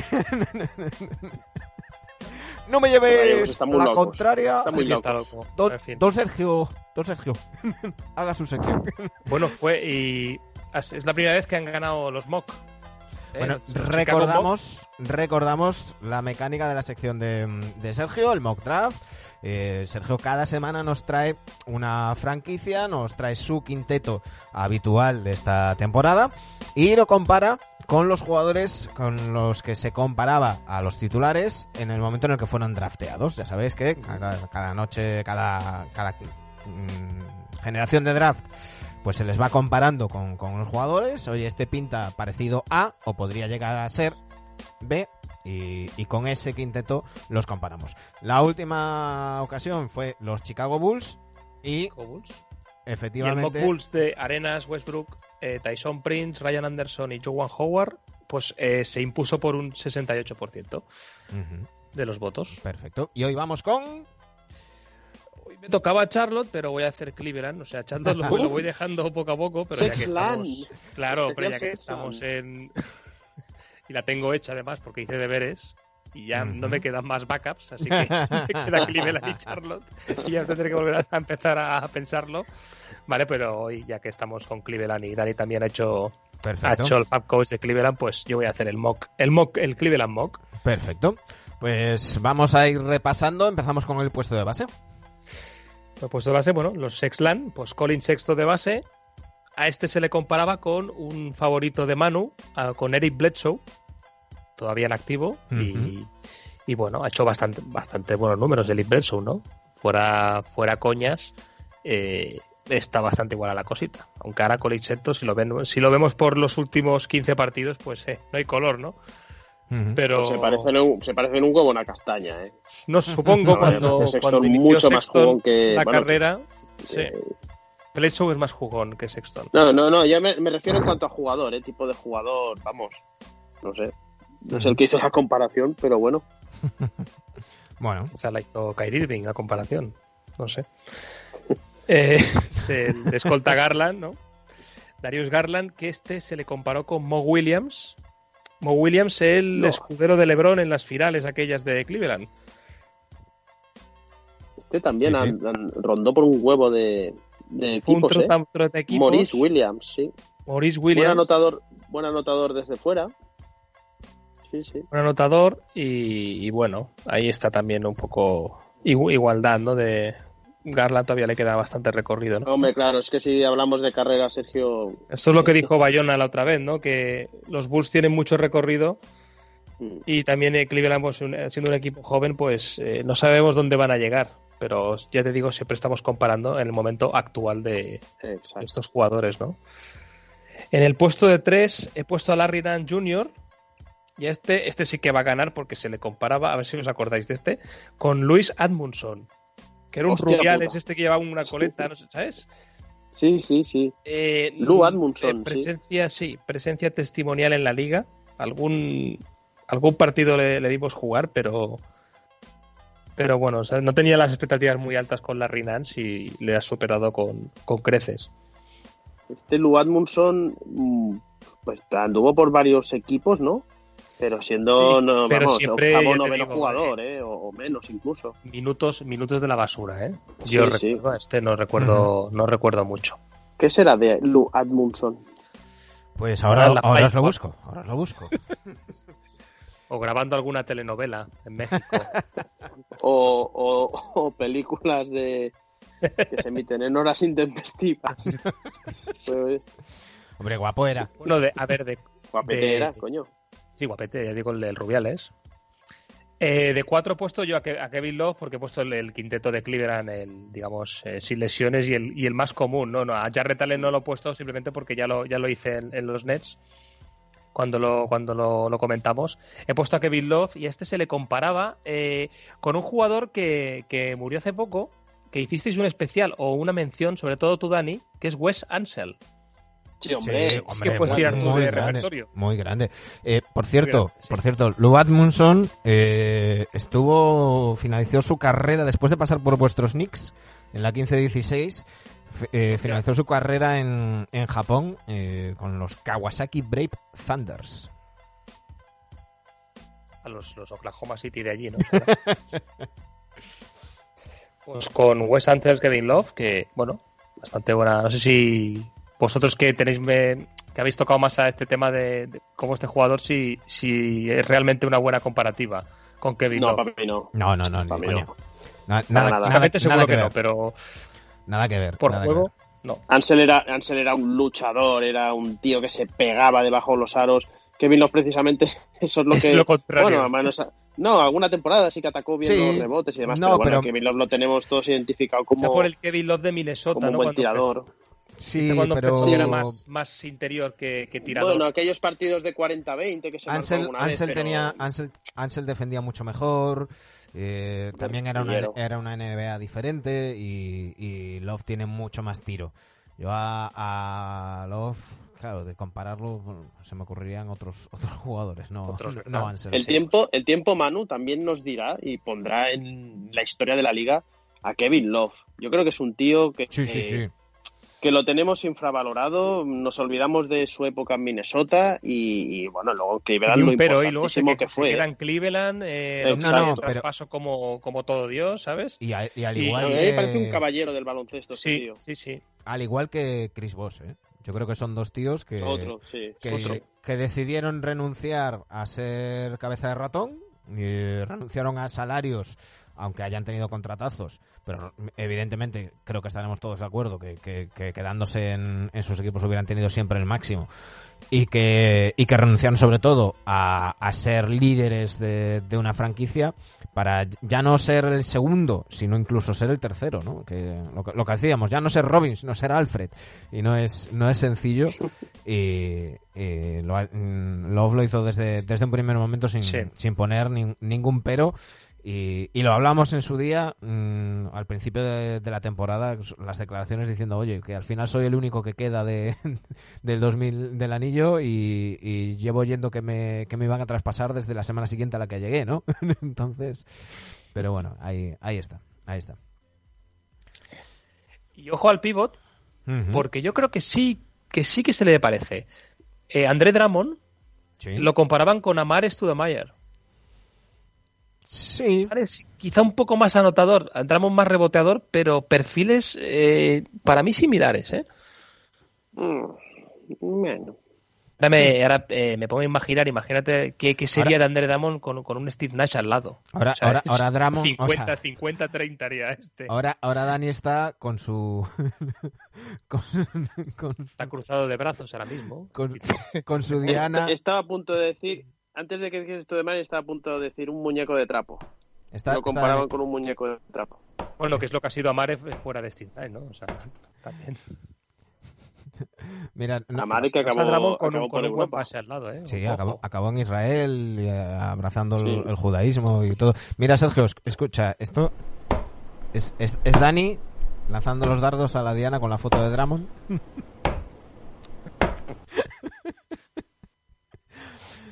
bueno, Que no eh, se enfade mucho que luego irá a los Knicks y, y se alegrará.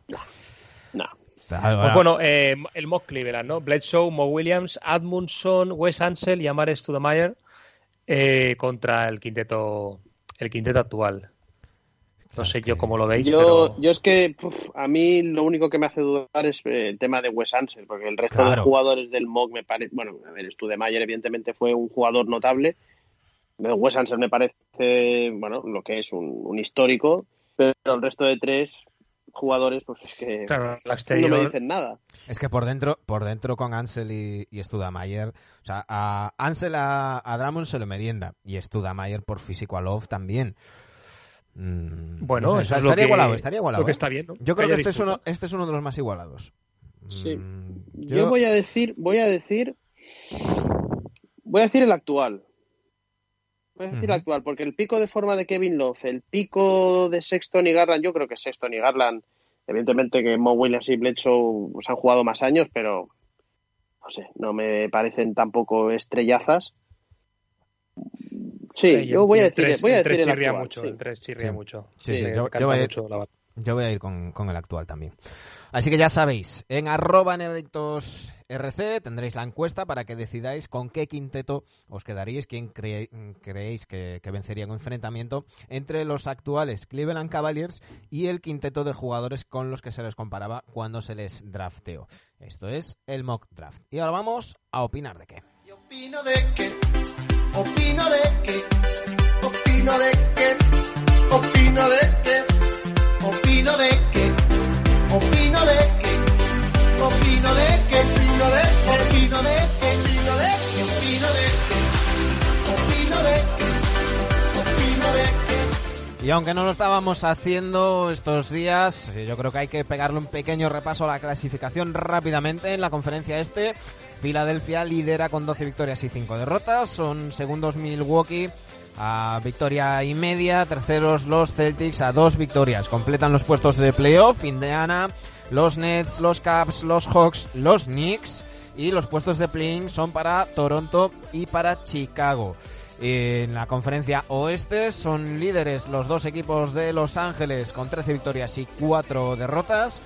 Sí, les sigue Utah a tan solo medio partido. Completan los puestos de playoff Portland, Denver, Memphis, Phoenix y San Antonio.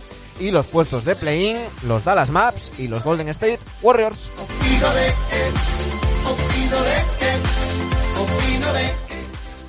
Partiendo de la base, chicos, de que en esta mm, liga regular de pretemporada y asterisco y todo lo que queramos, cuesta sacar conclusiones. Eh, si os parece, vamos a hacer una cosa. Vamos a, a volver a esa pseudo sección o mini sección del lo malo y lo bueno. Y como, como la semana pasada no lo hicimos, vamos a hacerlo hasta ahora. Eh, quiero que me digáis algo bueno hasta ahora o algún equipo que, que- que os, que os llame la atención positivamente y luego os preguntaré algo, algo negativo. Wow.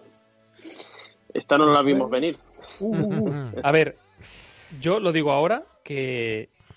Y eso que han perdido dos partidos seguidos, pero, pero es que lo, lo tengo que decir porque. Y me ha sorprendido bastante. Eh, Thibodeau. Es que tengo que decir como bueno. Bueno, La verdad es que la, la, o sea, la disciplina que ha inculcado en el equipo o sea, me sorprende bastante y le están haciendo caso. Y parece ser que los Knicks necesitaban eso, ¿no? Un entrenador al menos experimentado o, o directamente un entrenador, ¿vale?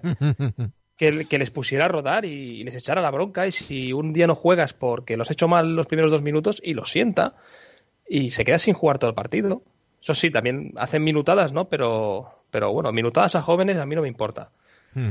Y, y para mí lo que- yo destaco como, como dos- buena, como, como sorpresa de, esta, de este inicio. Dos de los tres jugadores que más minutos por partido promedian. El, el que más minutos promedia es eh, Randall.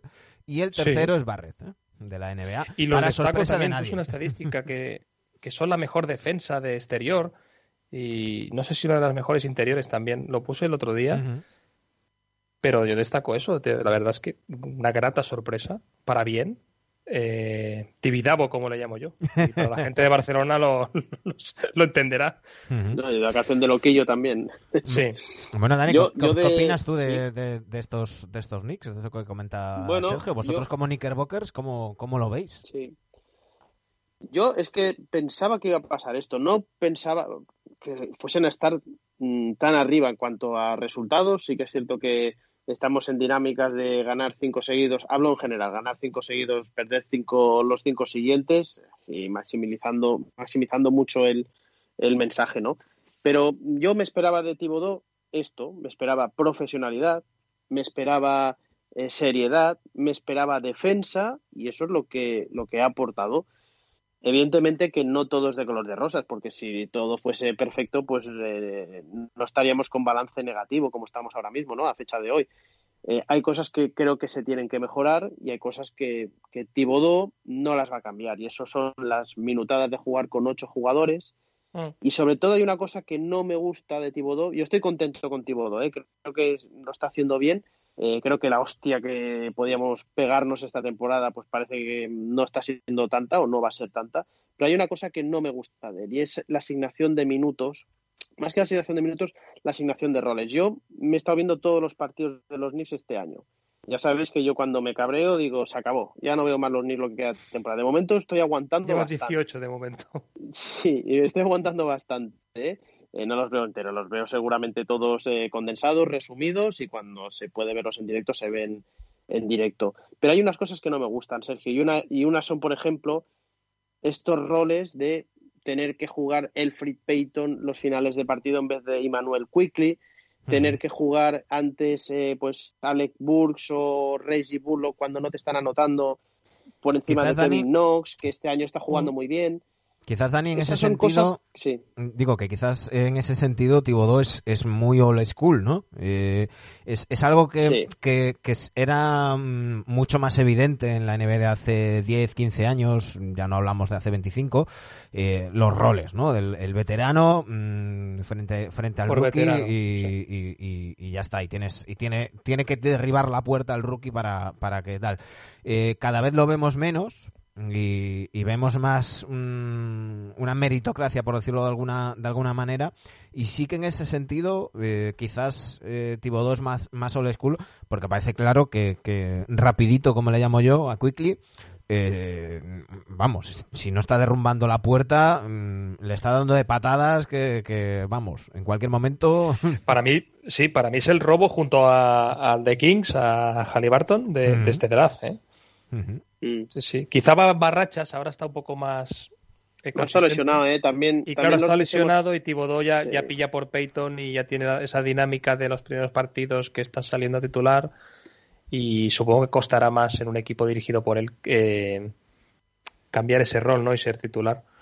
que es muy cabeza cuadrada para esto. Y, Es y vamos, es que tú, yo, yo que ya te digo que me he visto todos los partidos, lo de Free Payton, a mí me da igual los números que hagan, es que este tío es, que un negado. lo- lo malo es es que. Era lo que os iba a decir yo, que independientemente de los números, independientemente de los números, las sensaciones con Quickly en, en pista son completamente distintas. A mí me da igual que haga 31 puntos en 24 minutos como en este último partido frente a los frente a los Blazers o que o que haga 8, puntos, me da igual.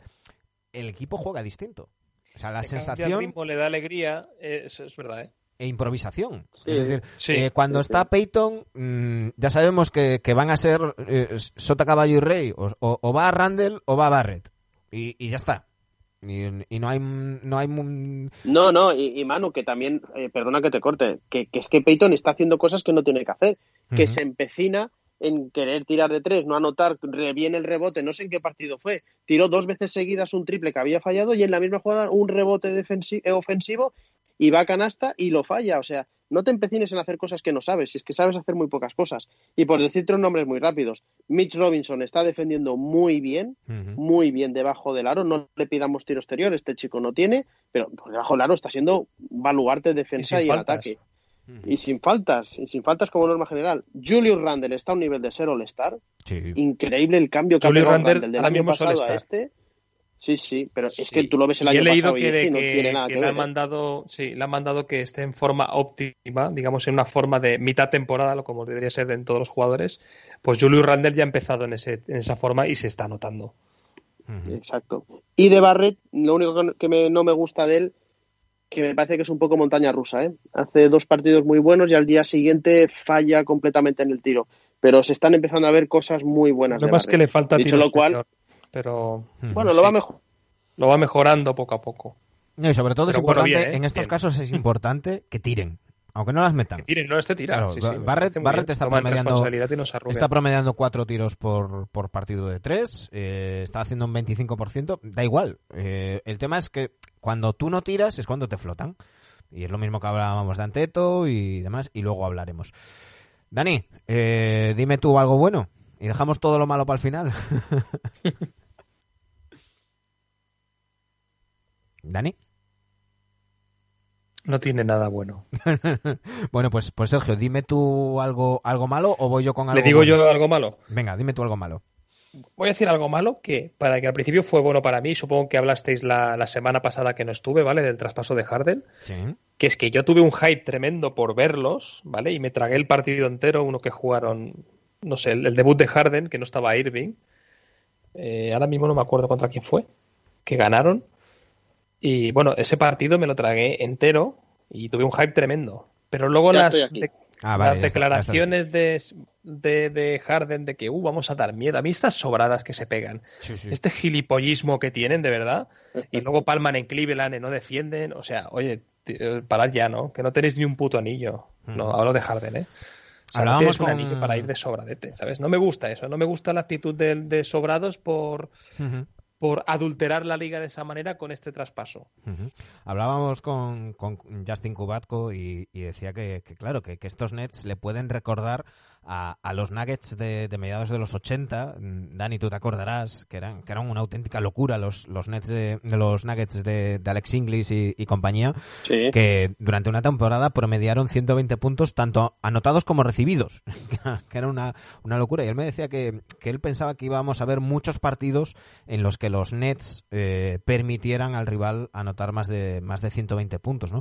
Y que claro, que, que mm, ve que, que Durant puede defender, evidentemente eso es, eso es obvio, que Harden ha demostrado que puede defender cuando quiere, mm, lo de Kyrie ya cuesta un poco más, pero a partir de ahí eh, hay que hay que buscar defensores en esa rotación y ahí por ahí puede venir también las, las ganas de moverse que tiene que tiene Nets para, para conseguir eh, profundidad que, la profundidad que ha perdido en el traspaso Es que lo necesitan. Me imagino que estabais hablando de algo negativo, no sé si era Nets. Sí, por sí, las sí. declaraciones eh, me ha parecido intuir. Eh. A ver, negativo las. Bueno, puedo estar de acuerdo. Me parece un acierto Negativo, que Harden o sea, esté en Brooklyn, ya lo perdona, hemos hablado. Que no me gusta, ¿eh? Que no me gusta. No Vale, es que sea. A lo mejor para alguien es positivo eso. Yo Claro, lo que. decía negativas que las, sí que las veo que- declaraciones la, el- la sobradez de, de- de ir en plan de vamos a dar Sí, miedo eso. y toda esta Eso. Bueno, sí, es, es vender el, el- bueno, vender el producto y hacerse que salir en primera página. Yo lo que sí que creo que Nets puede tener el puede tener un, un déficit en la defensa, como estabais comen- comentando, y en el fondo de, de banquillo, ¿no? Por eso, se lo decía el otro día en el grupo, ¿no? Eh, necesitan encontrar el Ariza de turno para los siguientes meses. El Ariza de turno, ese veterano que es buen defensor y demás, porque es que van a tener problemas y además, eh, por lo poco que sabemos de Nash y lo mucho que sabemos de D'Antoni, no son especialistas defensivos. No, no. Durán es un excelente defensor, Harden defiende decentemente cuando quieras, cuando quiere, y a partir de ahí quitas a Bruce Brown, de Andrés Jordan está ahí con los brazos levantados y poco más, poco más para defender, ¿eh? Sí, sí. Yo estoy, estoy contigo. Pero, pero bueno, eh, como decimos, primero que se quede la plantilla definitiva de los Nets, que no creo que vaya a ser esta, y, y luego veremos a ver cómo, cómo, cómo evolucionan, pero creo que tienen mucho trabajo por delante. No todo es tan fácil como poner a, tres jugones y, y que, y que, bueno, evidentemente en ataque pueden tener partidos que sean absolutamente imparables, pero es que luego eh, el baloncesto se juega en los dos lados de la cancha y siempre se dice que el ataque te gana partidos y la defensa te gana campeonatos, ¿no? Pues, pues veremos, veremos a ver. Eh, Dani, dime ahora que, que estás conectado, dime tu, tu, tu bueno, tu cosa buena de, de lo que va de temporada. Pues mira, para no ir a lo fácil, que yo siempre digo que durante estos eh, programas y, esto, y estos meses lo eh, intento hablar sobre todo, al menos yo cuando me toca, de, de equipos que luego no vamos a hablar de ellos, ¿no? Por eso no quiero nombrar los equipos de Los Ángeles como algo positivo, porque que es positivo. Me parece, Lakers me parece el equipo más serio de la liga, Clippers me parece que, que ha hecho un cambio de chip Paul George sobre todo y que estamos viendo seguramente el equipo que bueno, eh, es un equipo que también hay que esperarle en playoff, pero es un equipo que parece que en cuanto a actitudes pueden haber cambiado. Pero no quiero hablar de Los Ángeles. Hay que decir Quiero que aquí, hablar- aquí siempre intentamos, eh, precisamente, aunque no, no censuramos ningún tema y hablamos de todo, pero sí que intentamos no caer en lo tópico y, y- y ir un poco, pues eso, a, los temas de conversación, que hay muchos en, en- y muy interesantes en la NBA que, que normalmente se, se suelen quedar fuera. Que a- a- a dejan- dejando a un lado a los Lakers y a los Clippers, ¿a dónde ibas a parar, Dani? Pues iba a ir a una sorpresa para mí, ¿eh? porque sé que para vosotros no lo, no lo va a ser, pero para mí una sorpresa muy agradable, que son los Utah Jazz.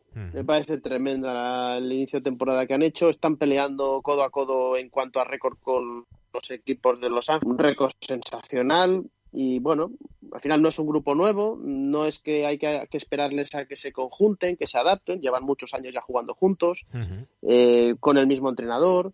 Mm, Yo creo que ahora mismo ya te diría que están incluso un pasito por encima de ese grupo de aspirantes a no sé qué que podían ser pues los Mavs, que podían ser los Suns, que podían ser los Nuggets, ¿verdad? Yo ahora mismo los veo un poquito por encima de ellos Sí. y sobre todo clave que Mike Conley esté jugando tan bien con lo mal que lo hizo el año pasado. Con lo que lo criticamos. Fluyen, fluyen muy bien en ataque. eh, Oye, que ha aunque los aprendido- números no lo reflejen, están jugando, está jugando muy bien. Mike Es que ha aprendido Mike Conley a, a jugar más sin balón. Que, que es que lo comentábamos el año pasado, no es fácil. Mike Conley llevaba eh, mm, como 10 millones de años en, en Memphis, eh, que, que él, él era mm, el, el eje del, del ataque junto con Margasol. Entonces, todos los balones, él subía todos los balones, todos los balones pasaban por él. Eso en Utah no pasa. Para ahí, ahí está Donovan Mitchell. Y, y- y bueno, luego, luego hablaré, no quiero meterme ahora en el charco de, de Shaquille y, y demás. Pero mm, no me voy a quedar con las ganas de rajar, ya lo sabéis.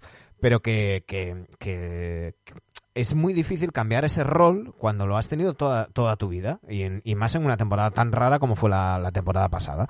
Bueno, pues yo creo que Mike Conley por fin ha dado con la tecla. Y, y- y me alegro que estén los Jazz ahí. Mm, Sobre todo me, me alegro por, por Donovan Mitchell y por Rudy Gobert, que los dos tienen motivos para estar preparados para, para sacar la libreta de las cuentas pendientes de todos los que rajaron. en Sí, les han dado muchos palos, la verdad. Y Jordan Además- Clarkson, ¿no? Que está haciendo un Sí. temporadón de, Sexto hombre. de sexto Sexto hombre. hombre. Sin duda. Sexto hombre, Sin candidato. duda. Sin Además, duda. me parece que en esta liga en la que parece, y lo comentamos la semana pasada con Manu, que cuando, cuando no estaba Sergio, que es una liga que evidentemente ha mutado y ha cambiado a que necesita superestrellas para por lo menos aspirar al anillo claramente, a mí Utah Jazz me parece que tiene dos jugadores que sin ser superestrellas me parece que están rindiendo excelentemente, como es Gobert en los dos lados de la cancha y evidentemente como es Donovan Mitchell, que es su particular, que ya lo es, All-Star. Evidentemente que Donovan Mitchell no está en el mismo escalón que, vamos a decir, James Harden, pero Donovan Mitchell es el líder indiscutible de este equipo, lo está demostrando y sin tener que, que hacer declaraciones ni Es cosas que yo creo raras que, como yo es que creo que Donovan. Mitchell le da a su equipo lo que su equipo necesita de él. O sea, no creo que necesite ni más asistencias ni más ni más tal. Y, y bueno, evidentemente le quedan cosas por hacer, tiene que rendir en, en playoffs, tiene muchas cosas por delante. Pero, pero yo creo, a mí me parece un jugador muy, muy, muy, muy, muy bueno. No, no sé si decir superestrella. Bueno, claro, es que superestrellas no hay tantas, ¿no? Pero, pero si no es superestrella, está en el siguiente nivel seguro. Y, y me alegro que, le- que les vaya bien. Y me alegro por los Jazz, además, la paciencia con Snyder. Porque el año pasado mucha gente decía, la decepción, tal. No, ojo, que ahí hubo unas bajas, ahí les faltaba Bogda- Bogdanovich y aún así pelearon y, y Sí. hay, que, hay que darle mucho mérito. ¿Y lo negativo, Dani? Bueno, pues em, dentro de todos estos equipos que sabíamos que iban a tener pocas victorias, llámese Detroit, llámese, eh, pues bueno, eh, Minnesota, seguramente, Sacramento, KC, hay uno, hay dos que me sorprenden. Voy a decir uno y dejo el otro por si queréis comentarlo. Me sorprende mucho el récord de Miami, cómo están. Ahí sé que han tenido muchas lesiones, pero Sí. bueno, no creo que, pese a ello, tengan que estar 6-9 a día de hoy. Pero quiero centrarme en New Orleans Pelicans. Sí. Me Mm. parece un desastre de temporada, eh, pero no solo en cuanto a lo que estamos viéndoles jugar a los jugadores, no solo en Stan Van Gundy, que, que le hayan firmado, no sé si tiene tres años o cuatro Sí. años este tío, me parece algo, eh, no, no sé en qué cabeza cabe que a día de hoy se le dé a, a este tipo Pues mira, cuatro, cuatro años. Pones dos ejemplos, Pero Dani. te iba a decir, sí, Que- no, Ahora, ahora me dices lo que vas a decir, pero digo, me pones dos ejemplos co- cojonudos porque en esta temporada tan rara, yo creo que Miami no tiene motivos para preocuparse, aunque esté tan, tan mal, eh, y en cambio los Pelicans tienen muchos motivos para preocuparse. Porque no es lo mismo llegar a un, a un, a un balance eh, de una manera que de otra. No es lo mismo tener tantos, tantas lesiones, tanto, tantas circunstancias como ha tenido Miami, que, que, Miami que también, a, Pelicans. a- a dos victorias eh, de, de playoff tampoco Por eso, por eso, tan mal, pero pero, pero que todos esperábamos que estuviera entre los cuatro primeros. Y, y está. bueno, por el hype del año pasado de la burbuja. Claro. Que ahí está la gente opina mucho sobre el Miami finalista y ya dijimos que, que, que Pero me refiero que, que, que más allá del, del resultado están, están las sensaciones. Y, y creo que tú ibas por ahí, ¿no, Dani? Sí, pero ya eh, no, no solo en cuanto a juego, eh, que están jugando también rematadamente mal, y ahora si queréis entramos a dos o tres nombres en concreto, pero en cuanto a visión de la franquicia, ¿no? Me ha decepcionado lo que ha hecho Griffin, el general manager este año, que yo lo tenía por un tío que ha estado lo- donde había estado, pues bueno, más o menos eh, algo con, con cierta cara y ojos, ¿no? No entiendo, ni entendimos en su día el fichaje de Van Gandhi, Mm. no entiendo mm, ciertos movimientos. No entiendo lo de Steven. Adams para juntarlo con Sion. Mm, y, y- y sí, hay que nombrarlo. Yo que sabéis que he sido y sigo siendo defensor de Williamson, porque yo creo que es muy joven todavía y hay que darle tiempo y hay que enseñarle seguramente. Pero va a no su está bola. defendiendo, está defendiendo menos que la pareja mm, Lenglet eh, mm, eh, y Un titi, un titi. Eh, Un bueno, titi, perdón, sí, no, Piqué no, pobre hay, Piqué hay que decir, hay que Eh, decir, Lenglet Dani, y un titi, perdón. hay que decir, Dani, y, yo, es- es un horror. yo creo que, que, que- que queda claro que yo no soy el mayor fan de Sion, eh, sobre todo por todo el hype, que ya sabéis que a mí todo esto que, que, que cuando alguien no ha ni debutado ya lo pongan en la portada de un juego ya me, me toca los cojones. Sí, Eh, se le ha hecho daño, eh, le ha hecho daño. Pero mm, yo no le voy a poner la responsabilidad al chaval. Yo creo que, que Sion es un tío que ha demostrado que tiene una facilidad innata para hacer números y ahora le toca a la franquicia y al entrenador que esos números tengan contenido o acaben siendo números vacíos como los de Blake Griffin. Eh, Sion mm, jugaba de una manera el año pasado, lo, lo poco que le vimos, pero es que los movimientos, mm, traes a Adams y entonces eh, Sion dice, ah, ya tengo a Adams, ya no tengo que defender. Y baja los brazos. Y ahí es donde tiene que estar Van Gundy, agarrarlo mm, por donde le tiene que agarrar y decirle, eh, no, aquí no se bajan los brazos. Pero ya no solamente eso.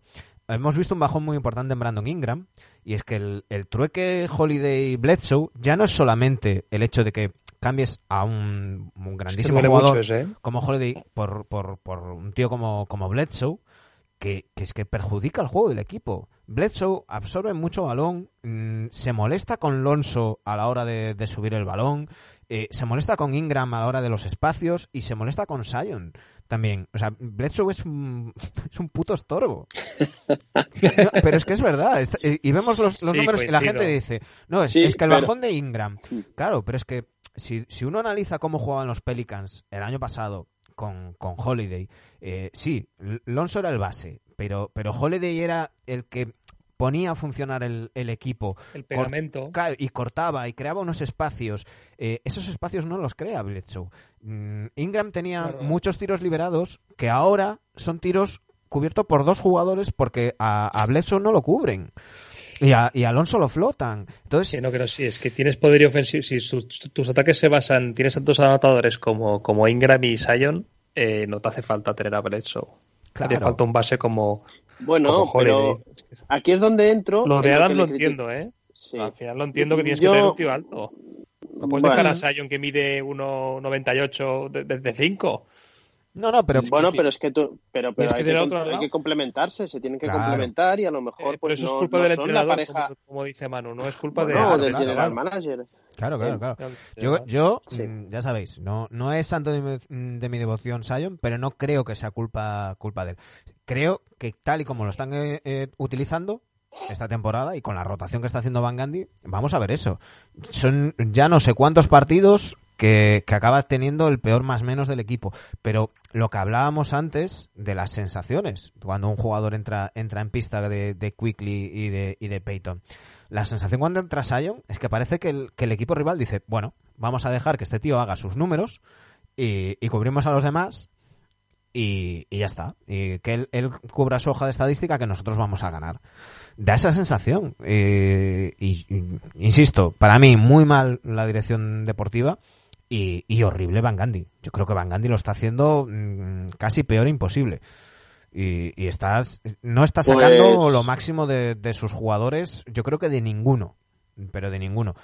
Y, Pues, pues ya te adelanto que dudo mucho que lo vayan a a este tío. no, no, no, yo, Eh, yo no tendría que- sentido. Le firmas cuatro años a Van Gandhi para Claro, echarlo después de 15 no, no, partidos. an- antes de eso va a haber movimientos. Es que van a comer mucho de esto, ¿eh? Va, va a haber, va a movimientos, va a haber movimientos, yo creo que antes, Sí. antes de que acabe. antes Y luego la 25 de marzo. plantilla, te pones a mirar un poco la plantilla por encima y es una plantilla muy floja, ¿eh? Muy floja, ¿eh? Para, estar en el oeste. Pero bueno, Mm, Pero bueno, veremos. Eh, pues quedo yo con, con lo bueno y con lo malo. Eh, voy a empezar con lo bueno que acabo antes. Eh, iba a mencionar a, a los Spurs de- de- del gran Greg Popovich, que aparte de dejarse esas greñas, que parece que cualquier día se va a poner la, la duscoleta, eh, mm, y yo creo que lo está haciendo solamente para decirme, ves, tenías que confiar en mí, ahí los tiene octavos, pero yo quiero señalar y subrayar a los Memphis Grizzlies, que están sextos, pero ya no es el tema de que estén sextos, es que llevan una racha de cinco victorias en las que en cuatro de ellas no han tenido a Jamorant y no han tenido todavía en esta temporada a Jaren Jackson Jr. Eh, les han faltado sus dos mejores jugadores y están jugando como un bloque, defendiendo muy bien, atacando muy bien. Mm, yo creo que el, mérito de, de este equipo es, es brutal. ¿eh? Y te has dejado sin una cosa, sin partidos que tienen aplazados que podrían sí, sí. estar más arriba. Sí, sí, es verdad. Llevan cinco seguidos suspendidos. No, la verdad que se- siempre Memphis siempre sorprende. Cada temporada Siempre. los ponemos, los metemos fuera, pero fuera destacado y, y siempre están ahí. Ujú. Y en Es lo... una plantilla. eh, Sí, perdona, es una, para hacer un último apunte, Sí, es una sí, sí. plantilla que me parece que, que es una plantilla con talento, es una plantilla que tiene pocos Sí. veteranos Jóvenes que estos jóvenes son muy jugones, saben jugar.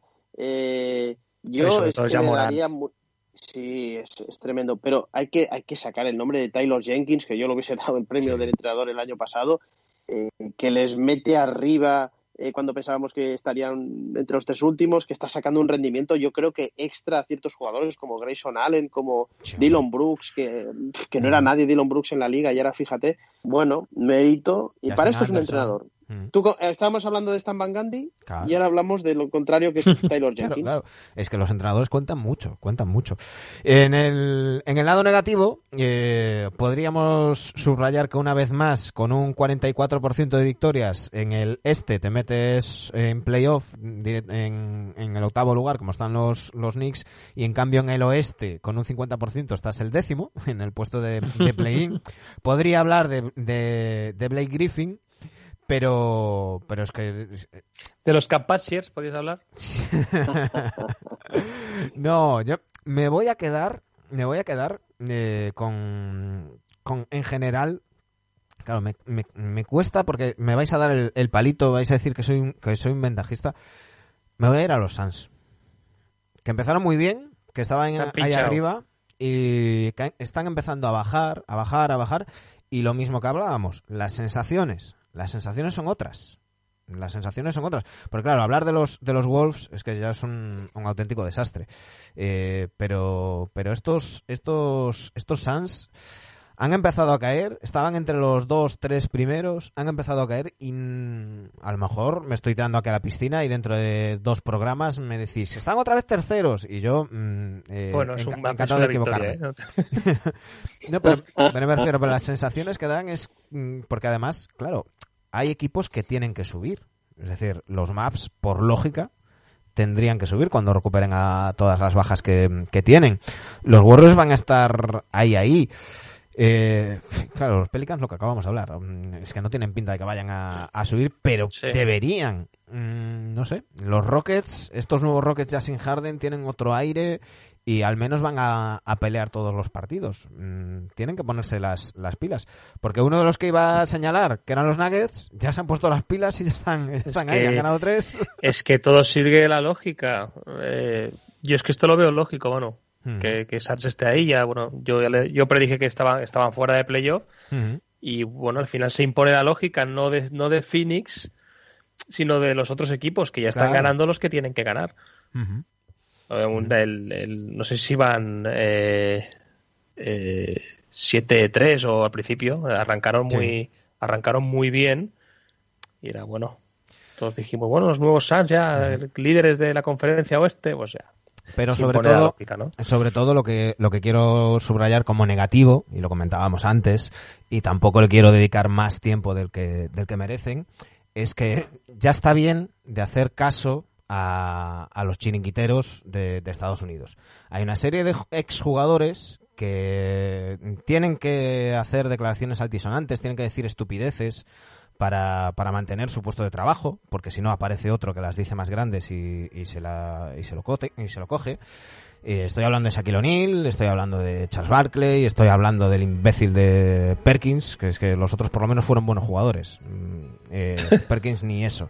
Eh, ya está bien de faltar al respeto a, a- jugadores, porque claro, antes simplemente eran opiniones, que podías estar de acuerdo o no, pero es que ahora en, las propias entrevistas, lo, lo que le hacen a, a Donovan Mitchell el otro día, lo que hace Shaquille el otro día, eh, o, la pregunta que le hacen a, a- a Kevin Durant. Evidentemente ellos no lo, no lo hacen porque la, la NBA les pondría una multa brutal, tienen obligación por contrato de atender a las televisiones con, con los derechos, si no atienden les cae, les cae una multa, pero es para mandarlos a tomar por el culo.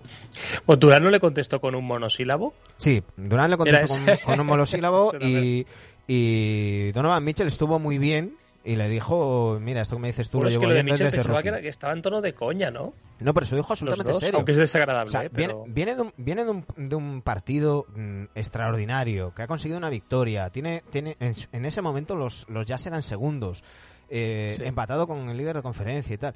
Y lo primero que se le ocurre decir es, mira, no, es que te falta, te falta algo para ser un, un gran jugador. Esto no es solo meter puntos.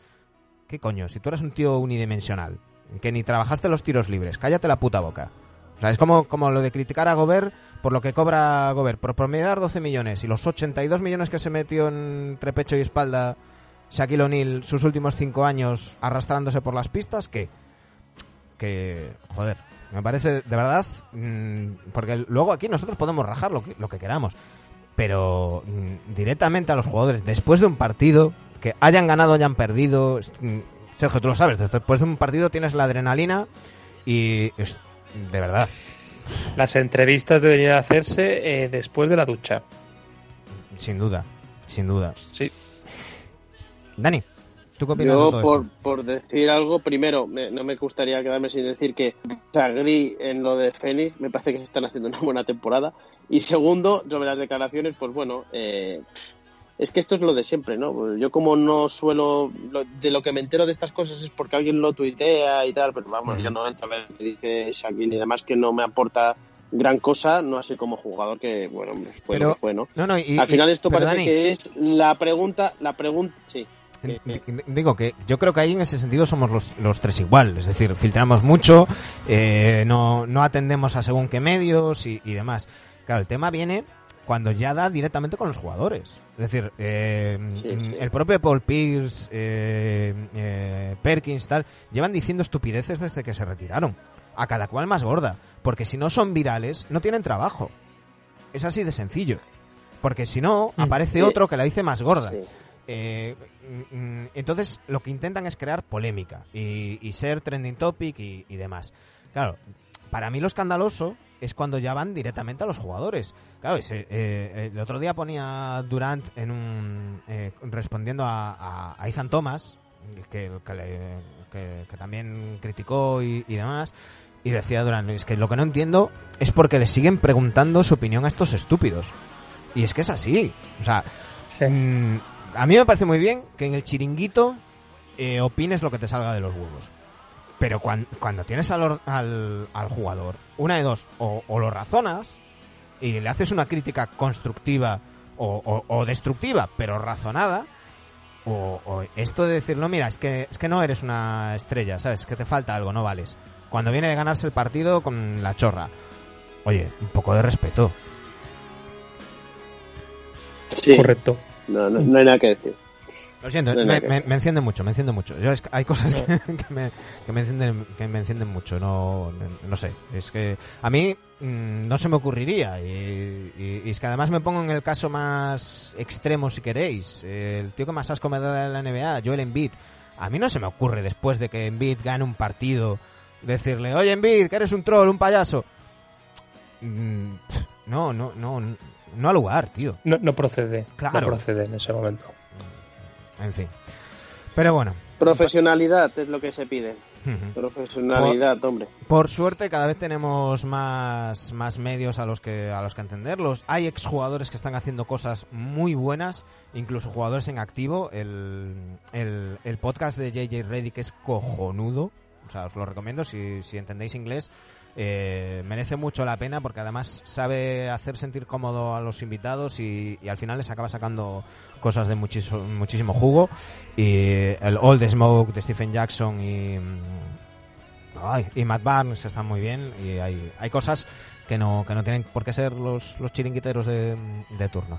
Chicos, 300 ya, ¿eh? 300, sí, sí, ya ves. Y parecía que el 200 parecía que fue el, el- vamos, el mes pasado. Ha pasado muy rápido, sí, la verdad. Si hay, si hay confinamiento, ya hacemos el 400 este año, ¿no? Sí, sí. 2021. Era, era lo que os iba a decir. Eh, Eso, a, mí me, a mí me han pasado alerte 100% hoy. Así que... Y durante tres semanas. Así que no, de- no, no descartéis que os llame cada dos días. Bueno, yo el ERTE no lo tengo en mi casa, con lo que tengo que seguir trabajando. Sí, sí, estás bien. En labores Nada, ire- domésticas. iremos Pero iremos siempre, viendo. sí. De momento, lo que sí que os digo es que esta semana vamos a tener una charla con, con unos, unos amigos de Seattle, Simple Seattle, eh, gente que está detrás de la plataforma Bring Back the Sonics, con los que vamos a hablar eh, de cómo están viendo todos esos rumores que hay de ampliación de la, de la NBA, de, de que vuelva la franquicia de los Sonics a, a la NBA, con declaraciones de, de la alcaldesa hace, hace poco. Así que estad atentos, que yo creo que jueves o viernes charlaremos con ellos y, y os, lo, y os lo pondremos. Chicos, con vosotros hablo el lunes que viene, si no pasa nada y hablemos antes. Eso, eso. Si no pasa Muy nada, bien, hasta el lunes. Pues, pues un abrazo desde Tarragona. y ahora nos vamos con ese solo de Slash. Un abrazo chicos. Un abrazo. A todos los que nos escucháis, ya sea vía iBox, iTunes o Spotify, muchísimas gracias por estar ahí. Ya sabéis, arroba NVictosRC en Twitter, arroba NVictosRC en Instagram y patreon.com barra si nos queréis echar una mano. Pasar la mejor de las semanas posibles. Thank you.